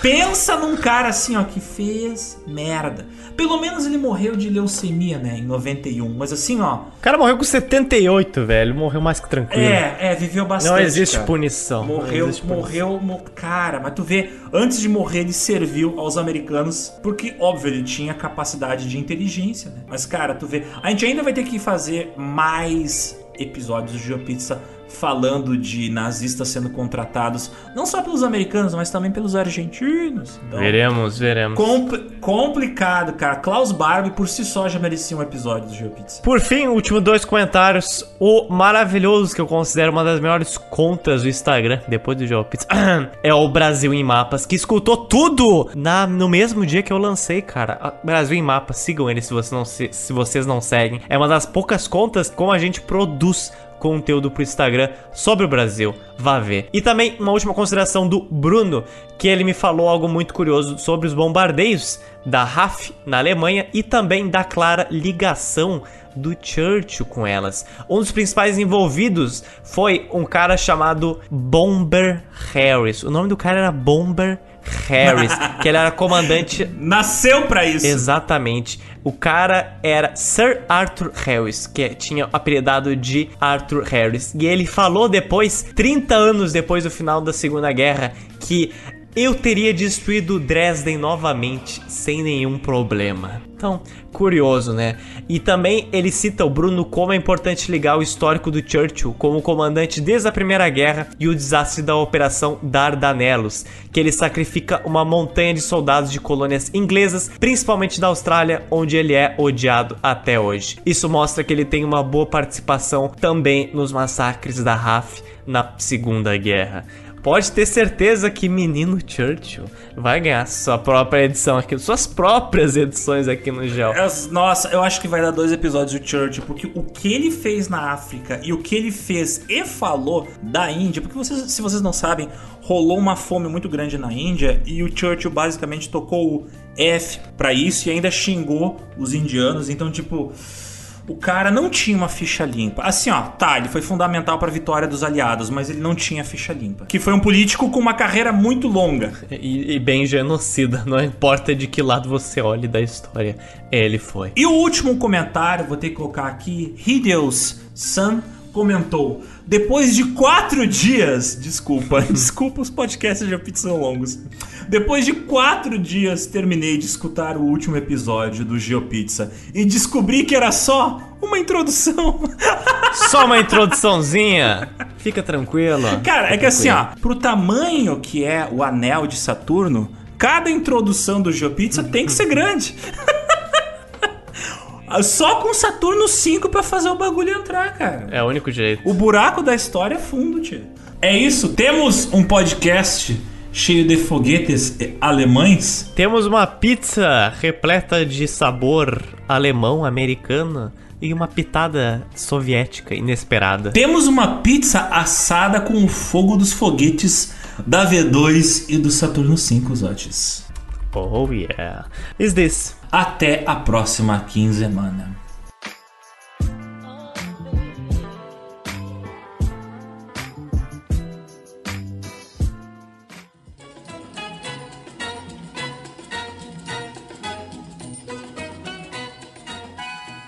Mas, Otis, novamente, os ouvintes eles estão sempre ansiosos pelas nossas cenas pós-créditos. Que história você tem a nos contar esta quinzemana? Na verdade, essa semana, né? Porque o último episódio saiu semana passada, saiu atrasado. Ó, responsabilidades é com este homem, não quem vos fala agora. Às vezes eu me atraso, mas a média do podcast é um episódio a cada 15 dias. Às vezes um sai a cada semana por causa que eu atraso uma semana, mas enfim. Tem até uma determinada idade na minha vida, eu comecei a me perguntar se eu, na minha vida passada, eu fui uma pessoa muito ruim. Nasci tendo que pagar os pecados que eu fiz na vida passada. Mas antes eu pensava isso, agora eu tenho certeza já. Porque em, em, tudo em aspecto de um mês, o que aconteceu? Em um mês eu resolvi resgatar né, um cãozinho. Uma filhote, basicamente. E para quem não teve um filhote na sua vida, tipo filhote mesmo, tipo nasceu, pegou. Cara, é, é uma criança, um bebê, só que ele destrói tudo. Então, assim, é 100 vezes pior. E uma criança você pode botar uma fralda, você não pode botar uma fralda num cachorro. Então, é pior. E a sua casa fede a detergente 24 por 7 o tempo todo. Quando o bicho acorda, você tem que ficar olhando pra ele em todo canto, assim, tem que ir atrás dele, porque senão o desastre vem aí. E aí, no mesmo mês, eu resolvi colocar um piercing no nariz, outro, né? Tudo bem, nada demais até então. Mas tem que deixar ele cicatrizando um tempo, é bom tomar cuidado. E aí, em menos de uma semana, eu tive uma baita crise de febre e um gosto estranho na boca. Aí eu fiquei, bah, é só o que me falta eu estar tá convidado. Nessa desgraça, é só o que me falta. Aí fui lá eu, no testezinho, e aí tem que ficar esperando, pegar aquisição tudo mais, blá, blá, mil testes. A pessoa foi lá, foi tirar minha, minha temperatura para ver como é que eu tava. Tava 39 graus e 5. E a mulher ficou, oh my god, tá se sentindo bem, porque não sabe a temperatura normal é 37. Eu falei, olha, ontem não, mas agora até que sim. Dela, é. Eu vou ver teu pulmão, mas tu vai fazer o PCR, que é o teste do Covid, tipo agora. Aí, beleza, fez o raio-x, não tinha nada demais. Me mandou pro PCR. Fui lá fazer o PCR eu só pensando, cara, ela vai enfiar um cotonetão no meu cérebro. E eu acabei de botar esse piercing, tá ligado? Ah, ela vai pinicar nesse treco aqui, vai ser horrível, cara. E aí, né, chegou a hora. Assim, para quem não fez, meus parabéns. Para quem fez vai entender, mas assim, eu fiquei pensando, bah, ela vai deslocar o piercing, vai dar muito, muito, muito, porque cara, quando tu desloca o piercing no início é muito ruim. Só que a sensação de algo cutucar o, o, o início do teu cérebro a, simplesmente anulou qualquer outra dor do piercing, assim. Eu fiquei, meu Deus, é tipo um extasiado que eu tô até agora. Então, assim, fique em casa, há bons motivos para isso. Então, pelo amor de Deus. Ah, eu lembrei como é que os egípcios tiravam o cérebro a partir do nariz nesse dia. Que sinceramente, cara. Sinceramente. E aí, Zodes, a grande pergunta: tu tá convidado Aliás, com, convidado a morrer. convidado a morrer eu tô todo dia. Sim. Mas é, sai semana que vem. Descobriremos semana que vem. Tem que esperar. Há até quem duvide que o homem de fato tenha pisado na lua. Como que você vai entrar numa lua se ela é redonda? Ela não tem porta? E por que o homem não foi no sol?